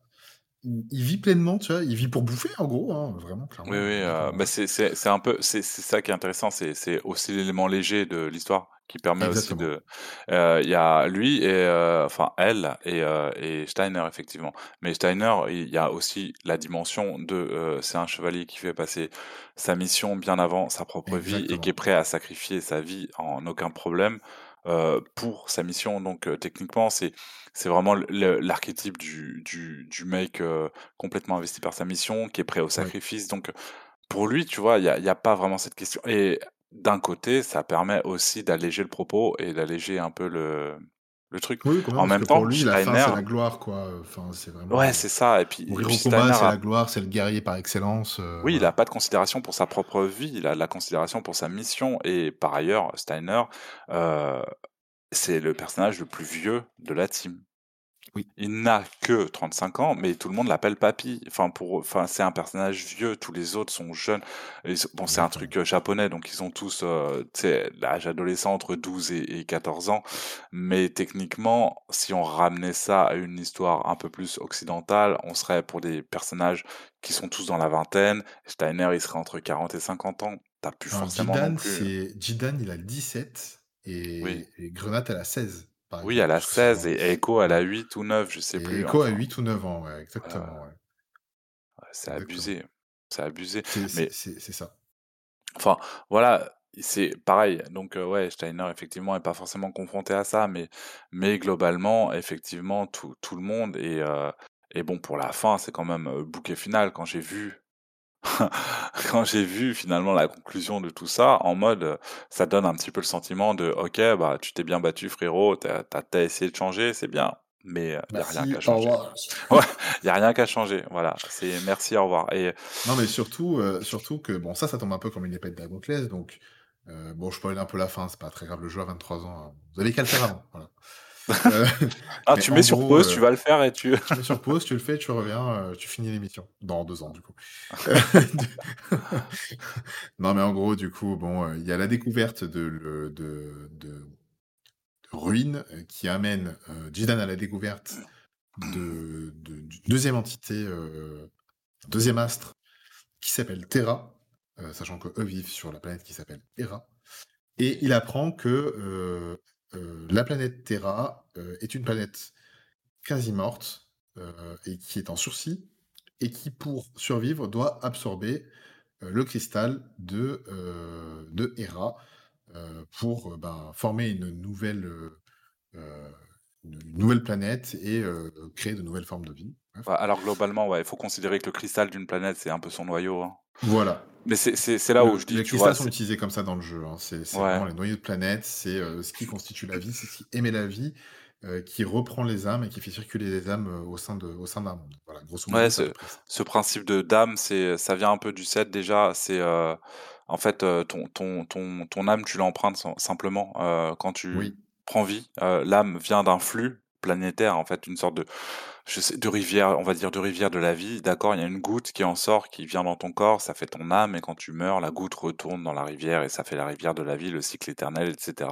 C'est comme ça qu'il faut voir les choses. Et donc tout ça gravite dans le cristal qui apporte euh, l'énergie vitale de la planète, si on veut. Et euh, celle de euh, Terra, la vieille planète qui vampirise les, vie- les, les autres, n'a plus. oui. C'est fini. Elle, elle est trop vieille, cette planète. Et euh, les gens ont suffisamment de technologie pour se dire, euh, on peut, on peut aller vampiriser d'autres planètes, on leur vole tout, et puis comme ça, la nôtre, yeah, elle survit. Et c'est ce Parce qu'ils n'acceptent pas la mort, justement, et la fin. Et c'est ça qui est, euh, c'est ça qui ensuite sublimera un petit peu la fin de, de, de- de nos héros. Mais du coup, moi, ce que j'ai, ce que j'ai pas compris au départ, la première fois que j'ai fait le jeu, c'est justement bah, toute cette fin avec euh, Kuja, tu vois, Mhm. euh, parce qu'on connaît pas son but. Et d'un coup, il a peur de la mort. Tu vois, j'ai eu du mal avec ça. Ouais, bon, après, euh, ça, autant... euh, Ouais, à la limite, tu vois, genre, le, le, le mec, il vient de... Il vient de, de Terra, donc il se dit, bon, moi, techniquement, je suis sur la planète des êtres immortels, euh, je crains pas ça. Et puis d'un coup, il apprend que, ouais, bah frérot, il te reste quelques mois à vivre et puis tu vas canner parce qu'en fait, on t'avait programmé comme ça. Euh, il pète un plomb. Je... À la limite, ça se comprend, mais moi, ce qui m'a vraiment dérangé, c'est que, bon, d'une, euh, t'as l'impression finalement que ce que t'as fait, c'était un peu vain, même si, ok, ouais, il y a la beauté. Il y a la beauté du voyage, il y a, il y a tout Oui. ça, etc. Mais finalement, c'est un échec. Et euh, finalement, qui c'est qui gagne? Ah, c'est bah, les méchants. Et Oui, ça, bah, ça en gros, c'est les méchants, mais euh, au final, comme... euh, alors, Garland nous prévient que le processus, il nous prévient très tôt d'ailleurs, et personne n'y croit au départ, tu Mhm. penses qu'il y a une issue? Oui, il nous dit, bah, de toute façon, le processus était déjà en cours, on pouvait rien faire pour l'arrêter. ouais, irréversible. Euh, on se bat contre Garland, etc. Bon, on le, le crève, littéralement. Euh, Mmh, frère, clairement, alors le combat, je l'ai pas vu passer, hein. Je l'ai explosé, je lui ai explosé la gueule. Juste tellement explosé la gueule, quoi. Je l'ai satellisé. je l'ai satellisé, en dehors de de Terra, le mec. Non, non, mais du coup, moi, ce que ce que bah, le la poésie, elle est là, c'est qu'eux n'ont pas accepté la mort, heu, mais il y a la la la fatalité de la mort va arriver sur, heu, sur, heu, sur Hera, enfin, voilà, sur l'habit les habitants de Hera, qui ça va créer de nouvelles formes de vie et cetera. Heu, et moi, ce que voilà, ce que j'avais pas compris, c'est qu'est-ce que Darkness, il vient foutre ici? Ouais, alors, ça, c'est pareil, il faut s'accrocher. Là, il faut Putain, s'accrocher parce c'est que compliqué. Ouais, c'est ça, c'est ça le truc où ça a été expédié alors qu'en plus, c'est une histoire qui est archi compliquée de base. Bah, ouais, c'est Mais, ça heu alors parce que autant le truc des planètes, tu comprends, tu dis: «Bon, voilà, il y a une logique, les mecs, heu, ouais, voilà». Le le c'est dur à c'est dur à mentaliser, le mais tu arrives à et comprendre. la et la philosophie du truc, tu la comprends, mais Ouais. putain, Darkness, Bah, ça en tu le fait comprends en 2 secondes. Enfin, tu tu vois 2 sec arriver en 2 secondes, tu sais pas pourquoi il est là, il te parle: «Heu, oui, frérot, qu'est-ce que tu me fais, en fait? Tu me fais un cours de philosophie là, ouais, je viens me taper, heu, 100 heures de jeu, Non, non, c'est clair, ouais et puis ça fait, fin, frérot». ça fait ça fait au moins ça fait au moins 5 heures que tu tapes que des pavés, heu, de texte Putain, et là, effectivement, heu, j'ai dû regarder une analyse pour, pour me faire une meilleure idée. Sur les faits, ce qui se passe, c'est que Kuja, dans sa rage et son machin, il fait il fait, on va dire, une sorte de déchirure in inter in interdimensionnelle, quelque chose comme ça et tu passes dans un voilà, en fait, tu arrives directement et en fait, c'est plus un un un combat, c'est en fait, c'est véritablement un moment de ouais, heu, c'est ça, c'est peu, heu pas le terme que je cherche exactement, mais c'est ça, en fait, c'est c'est plus quelque chose de de l'ordre du, heu, de de de la vraie question, du du voyage intérieur, ce genre-là. En fait, tu tu te retrouves techniquement, globalement, contre une sorte d'incarnation de la mort, heu, qui est là en oui, disant: ça. «Bon, je vais vous faucher, heu, vous êtes arrivés jusqu'à moi, moi je je conso je consume tout le monde, heu, vivre ça ne sert à rien. Moi, heu, j'ai déterminé que si tu vis pour mourir demain, bah, écoute, on va faire plus simple, hein, on fait plus rapide. Tu tu vis pas comme ça, après tu Tu meurs pas, c'est terminé. réglé, ouais. Moi, je détruis tout parce que, heu, voilà, je suis la mort et cetera et je vais emporter tout avec moi et tu te bats contre et tu, heu, survis, tu tu vaincs ça donc en fait, méta voilà, c'est ça, c'est métaphorique. Métaphoriquement, tu, heu, t'arraches à ton destin, tu tu Mmh, refuses tu refuses la mort, tu refuses la fatalité et tu crées une voie alternative par la force de ta volonté. Donc exactement. techniquement, tu vois, tu as ce combat métaphorique où tu es en mode: «Je choisis, je me crée autre chose» et tu reviens et en mode, heu: «Surprise motherfucker!» Ouais, rien qu'à changer. ça. En fait, tu as «Quoi?» combattu tu as combattu littéralement la fatalité de la mort. C'est-à-dire que tu as combattu l'idée même que oui. la vie est vaine et heu, n'a pas d'intérêt et au final, Au final, c'était vrai frérot. au final au final c'était c'est vrai. c'est pas drôle en soi, mais on en rigole quand même, parce que Non la mais, fin, elle est quand même très belle, mais mais oui, mais gros, quand j'ai vu ce truc-là, j'étais en mode: «Tu mais tu te moques? Mais tu te moques?» en fait, c'est pas ça, c'est que je me mets à la place des mecs, ils ont battu la mort elle-même, tu vois? Genre et et Oui! au moment et au moment final, mais attendez les gars, on n'avait pas, heu, attendez, qu'est-ce qu'il fait là? Ouais, Jean-Jacques, le script là, putain. Non, en gros, bon, en gros, ils acceptent le ils acceptent la fatalité la fatalité de la mort, mais pas de de mourir sans avoir vécu tout ce qu'ils ont à vivre. En gros, c'est à peu près ça le plot. Ouais, que c'est très difficile à comprendre parce qu'au départ, tu sais pas pourquoi Darkness arrive et en fait, c'est la peur de la mort de de Kuja qui l'invoque, en gros, entre Ouais, guillemets. C'est à peu près ça ce que j'ai compris moi. C'est comme ça que je l'ai interprété à peu près. Je dis: «Le mec, il a tellement peur de mourir qu'il est capable d'invoquer une, une entité, cosmique, qui gère les âmes» et enfin, voilà. Et du coup, en fait, le truc, c'est que, bon, donc, juste à ça, Zidane décide de laisser partir ses amis et de partir récupérer, Koudia. En tout cas, ne pas le laisser seul dans sa mort, alors qu'il va mourir, hein, très clairement. Et puis fin. Et et puis fin, ouais, mais fin, hein, enfin, je veux dire, la fin, c'est ça, quoi. Et tu te retrouves, je crois, un an après, si je dis pas de bêtises, que c'est un ouais, truc comme ça. ouais, ouais, c'est un truc comme ça, ouais. magnifique cinématique qu'on a qu'on adore tous. Mmh. Heu, et qu'est-ce qui se passe? Qu'est-ce que tu vois? Tu vois Bibi, Alors, mais j'ai lu que véritablement c'est c'est pas ce serait pas lui. eh ben, non, ce n'est pas lui. Enfin, pour Ouais, moi alors, moi, de ce que j'ai compris, Ouais, ça peut pas. Heu, Bibi s'est arrêté et la brume existe encore et du coup, il a décidé de comme son grand-père a fait avec lui, de transmettre en fait tout ce qu'il connaissait pour que, ben, heu, ben, ça vive quoi, que pour laisser une trace et du coup, il a créé plusieurs petits Bibi comme lui. Alors on ne sait pas s'il les a faits ou s'il les a fabriqués, je sais pas. Ouais. Heu, mais en tout cas, du coup, c'est un peu son héritage et du coup, c'est vrai que Puck, le rat du début, ne le re enfin, n'est n'est pas reconnu par le Bibi qu'on voit et on Mmh mh. comprend que Bibi s'est arrêté quelques mois auparavant, heu et moi, de ce que j'ai compris donc déjà, ça m'a rendu un peu triste. J'ai dit: «Putain, mais attendez, Mais il est mort grave, là?» mais mec, il est mort mais hors champ, quoi, un personnage comme ça, hors champ. Ah ouais, mort comme géré comme mettez-moi une ATE quoi, vous avez les ATE, vous en servez pas les gars, faites un effort, sans déconner là. Ah non, non, mais du coup, il meurt hors champ et heu et du coup, tu te dis: «Bon, bah, il a quand même laissé une trace. Sa mort, elle est "belle" entre guillemets parce qu'il il a fait un peu comme son grand-père, il a laissé une trace de lui». Hem et du coup, tu comprends à peu près ce qu'il a fait son grand-père avec lui, c'est-à-dire qu'il l'a je pense que c'est son grand-père qui l'a fabriqué pour, heu, ben, transmettre des choses, et le le récupé enfin et pas en faire simplement un outil de guerre et cetera. Moi, c'est ce que j'ai compris c'est ce que j'ai interprété ce qui est bien, c'est que tu peux interpréter un peu comme tu veux le le final, quoi. Heu et du coup, on a droit à cette superbe, magnifique cinématique de fin que j'ai adorée, je c'est une de mes préférées ever d'ailleurs. Je te laisse commenter. Vas-y, je te laisse, heu De quoi? Sur, heu, la la la sur la la cinématique? de fin, ouais. Qu'est-ce que elle elle est trop belle cette cinématique de fin. Moi, j'ai trouvé Ouais. ça, sublime, mais quand tu vas au bout des crédits, il y a un truc qui se passe que tout le monde n'a pas compris. Parce Bah, que tout le monde espérait frérot, la vraie, tu te rappelles pas la fin? La toute fin, après les crédits? Qu'est-ce qui se passe? Quoi Faut vraiment attendre la cinématique, elle se termine après les crédits, en fait. Est-ce que tu t'en rappelles de ça? Bah, c'est possible, hein, je pense être allé jusqu'au bout du truc, mais genre, heu, quand, heu, Zidane et et Bah oui, Grenade, bah, quand se ça donc ça, c'est quand ils se retrouvent, Ouais. heu, mais à la fin des crédits, tu as les 2 planètes qui fusionnent Ah ça oui et dans le ciel? Non, ah non Ouais, mais, ah frère, non mais ça ça c'est dramatique, mais c'est le truc qui m'a foutu en l'air en vérité, heu. et c'est ça et c'est ça qui fout en l'air le Non, non mais en fait, ouais, tu je crois que tu le vois dans le ciel, non, c'est ça?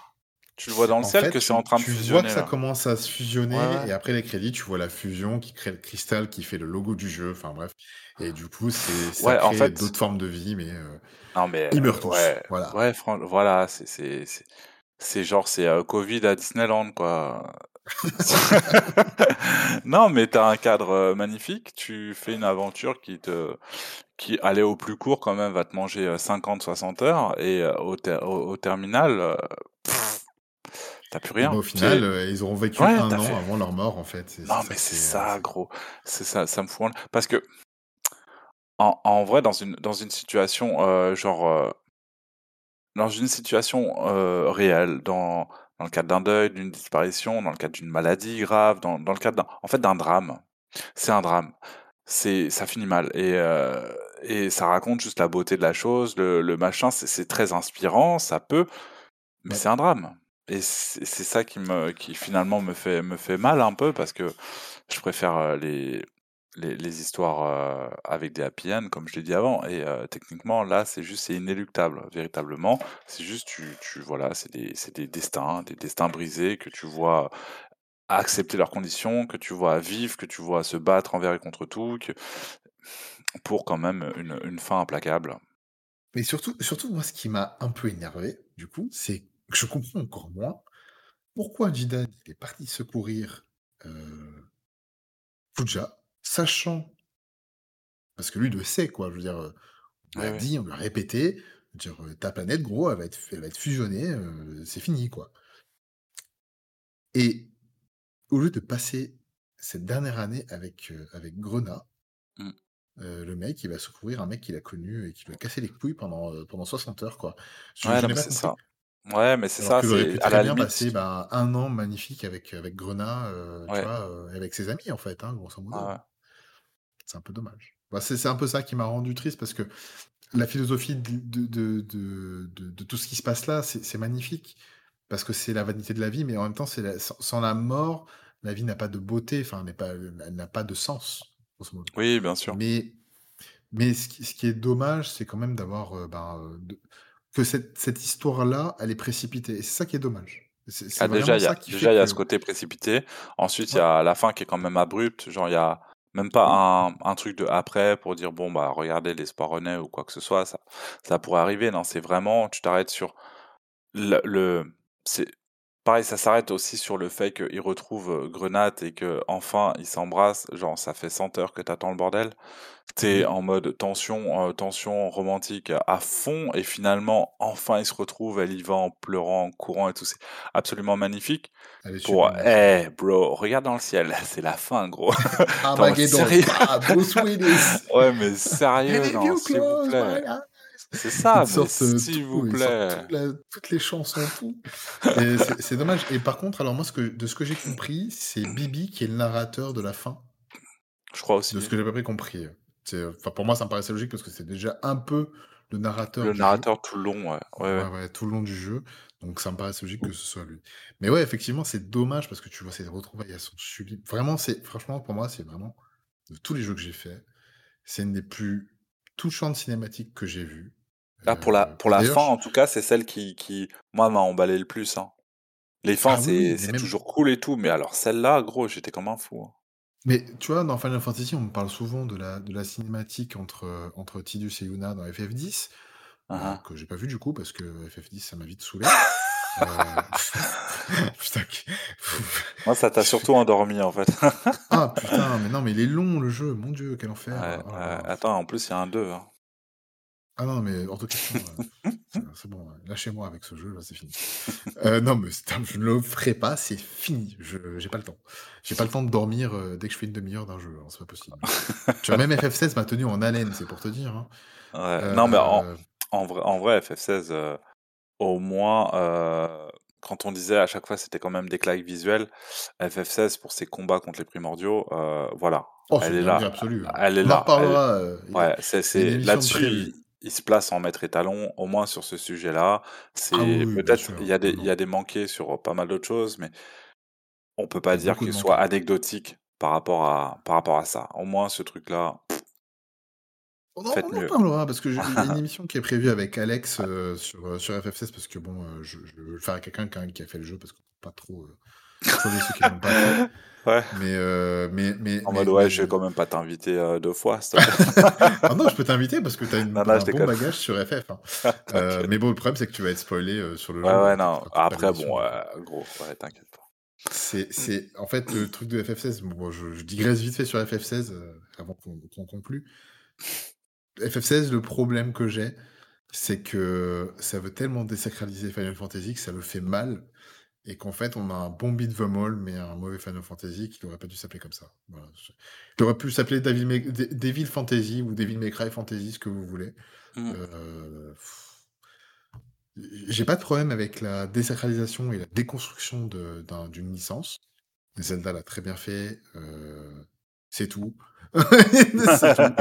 Ok, bah allez, c'est Euh, non, Metal. Gear, Metal Gear, je trouve que Metal Gear l'a bien fait avec euh, MGS5 par exemple. Je, je Ouais, encore, euh, tout le monde n'a pas accroché, par contre. Et tout le monde n'a pas accroché. Bon, voilà. C'est- toujours affaire de sensibilité. Mm. C'est un très bon jeu qui a ses défauts, des longueurs, etc. Ce sera jamais un GOTY. Mais il y a des trucs que j'ai pas compris euh, dans le jeu et qui m'énervent. euh, Tu vois qu'ils ont mis le budget sur un accent du jeu, les combats et les cinématiques contre les primordiaux, mais que le reste, Mm. ben, ils n'ont pas été à la hauteur de ce qu'on attend d'un jeu comme ça, en fait. C'est ça le problème. Mais Mm. bref, voilà, c'était la digression sur FF16, on en parlera. Euh, J'attends que Alex finisse le jeu, euh, si un jour il le finit. Euh, non, Le podcast a- sortira il en est comme moi, il a... 2035 sur Non, mais ouais, plateformes. 2038 peut-être. euh. Non, non, mais il a, peut-être pas le temps aussi de, de, de jouer. hein. C'est un, daron comme moi, donc euh, je, le, je, je respecte le temps qu'il peut accorder à ses médias. Euh, écoute, euh, enfin franchement, voilà, moi, voilà, il fallait que je partage ma, ma frustration sur cette fin et un peu clarifier ces incompréhensions sur, euh, sur Darkness, sur la, la fusion des planètes, etc. Parce qu'en en fait, Ouais. au final, si... moi, ce qui me manque, en fait, c'est de l'espoir dans cette fin. C'est-à-dire que tu vois Oui. la planète fusionner, mais Mhm. montre-moi ce que ça donne, putain. Montre-moi Oui. qu'il y a de la vie, quoi, après. Tu Ouais, vois ce veux c'est c'est ça qui est marrant. C'est comme, euh, Comme je disais, c'est cette dissonance. C'est d'un côté, tu as un jeu qui est absolument magnifique, qui est riche, qui est très vivant, qui est, heu, tu as un plaisir fou à le découvrir, à le parcourir, tu as un plaisir fou à à te balader, tu passes un une une aventure extraordinaire. Et hem, la fin, tu es en mode: «Allez, maintenant, heu, on va ouvrir un bouquin de Lovecraft que je vais lire en vitesse fois 4 et puis Ah et ça va terminer en gros ça, drame». C'est un peu ça et Oh es en là mode. «Waouh, qu'est-ce qui s'est passé?» Il y a un type, il a été vexé pendant l'écriture du jeu, je sais pas. Ah, je sais heu pas, mais il y a quelqu'un il y a quelqu'un qui a couché avec la femme de quelqu'un d'autre de l'équipe, hein, c'est pas possible. Ouais, il y a Mais moyen, y non, non, mais voilà, c'est un peu les manques dans le jeu, mais par contre, c'est enfin, globalement, c'est une aventure extraordinaire. Oui, ça ça laisse pas indifférent, ça marque ça marque quand même et rien que ah, ça, il vous laissera pas indifférent, heu et globalement, le ressenti est vraiment très positif. Comme j'ai dit, moi, au début de l'émission, c'est vraiment un de mes FF préférés. Mmh. Heu, tous les FF ont leurs défauts, hein. Il y en a vraiment qui ont, heu, Oui. bah, soit que ce soit un peu dans le gameplay, que ce soit, bah, dans les trous dans l'histoire, Mmh. certains personnages qui sont pas assez marquants, des univers qui plaisent pas. C'est vraiment Mmh. toute une affaire de ressenti personnel. Moi, ça reste un de mes FF préférés, j'ai du mal à le placer par rapport à FF4 qui est vraiment mon FF préféré. Je trouve que c'est Bah, vraiment, heu ouais, je j'aurais quand même tendance à dire que si FF4 sortait avec, heu, la technique de FF9, heu, FF4 serait quand ah, il lui roulerait dessus sans Ouais, problème, ouais, hein, il y a pas ouais, de ouais. souci. Ouais. Il y a pas de souci parce que certes, le scénario peut rester un peu classique, mais il est très, très solide et bon, c'est Bah, c'est ça et non seulement il est il est il est solide, mais en plus il est vraiment très bien raconté. Il y a quand même il y a il y a il y a la dimension drame quand même, il y a il y a des dimensions assez tristes et malgré enfin et malgré tout, heu, f c'est c'est c'est abso c'est extraordinaire, extraordinaire. Même la surtout, fin des la fin qui est un 3 peu suite, hein? mais oui et puis même tu sais la fin elle est un peu perchée, un peu comme dans tous les Ouais. FF où tu commences à aborder des thèmes qui sont un peu: «Waouh, what the fuck?» Mais en vrai ça passe, ça passe parce que c'est bien foutu et Bah, ça passe parce que les les, heu, les antagonistes, heu, sont, heu, sont extrêmement bien racontés, en fait, dans FF4 aussi, ouais.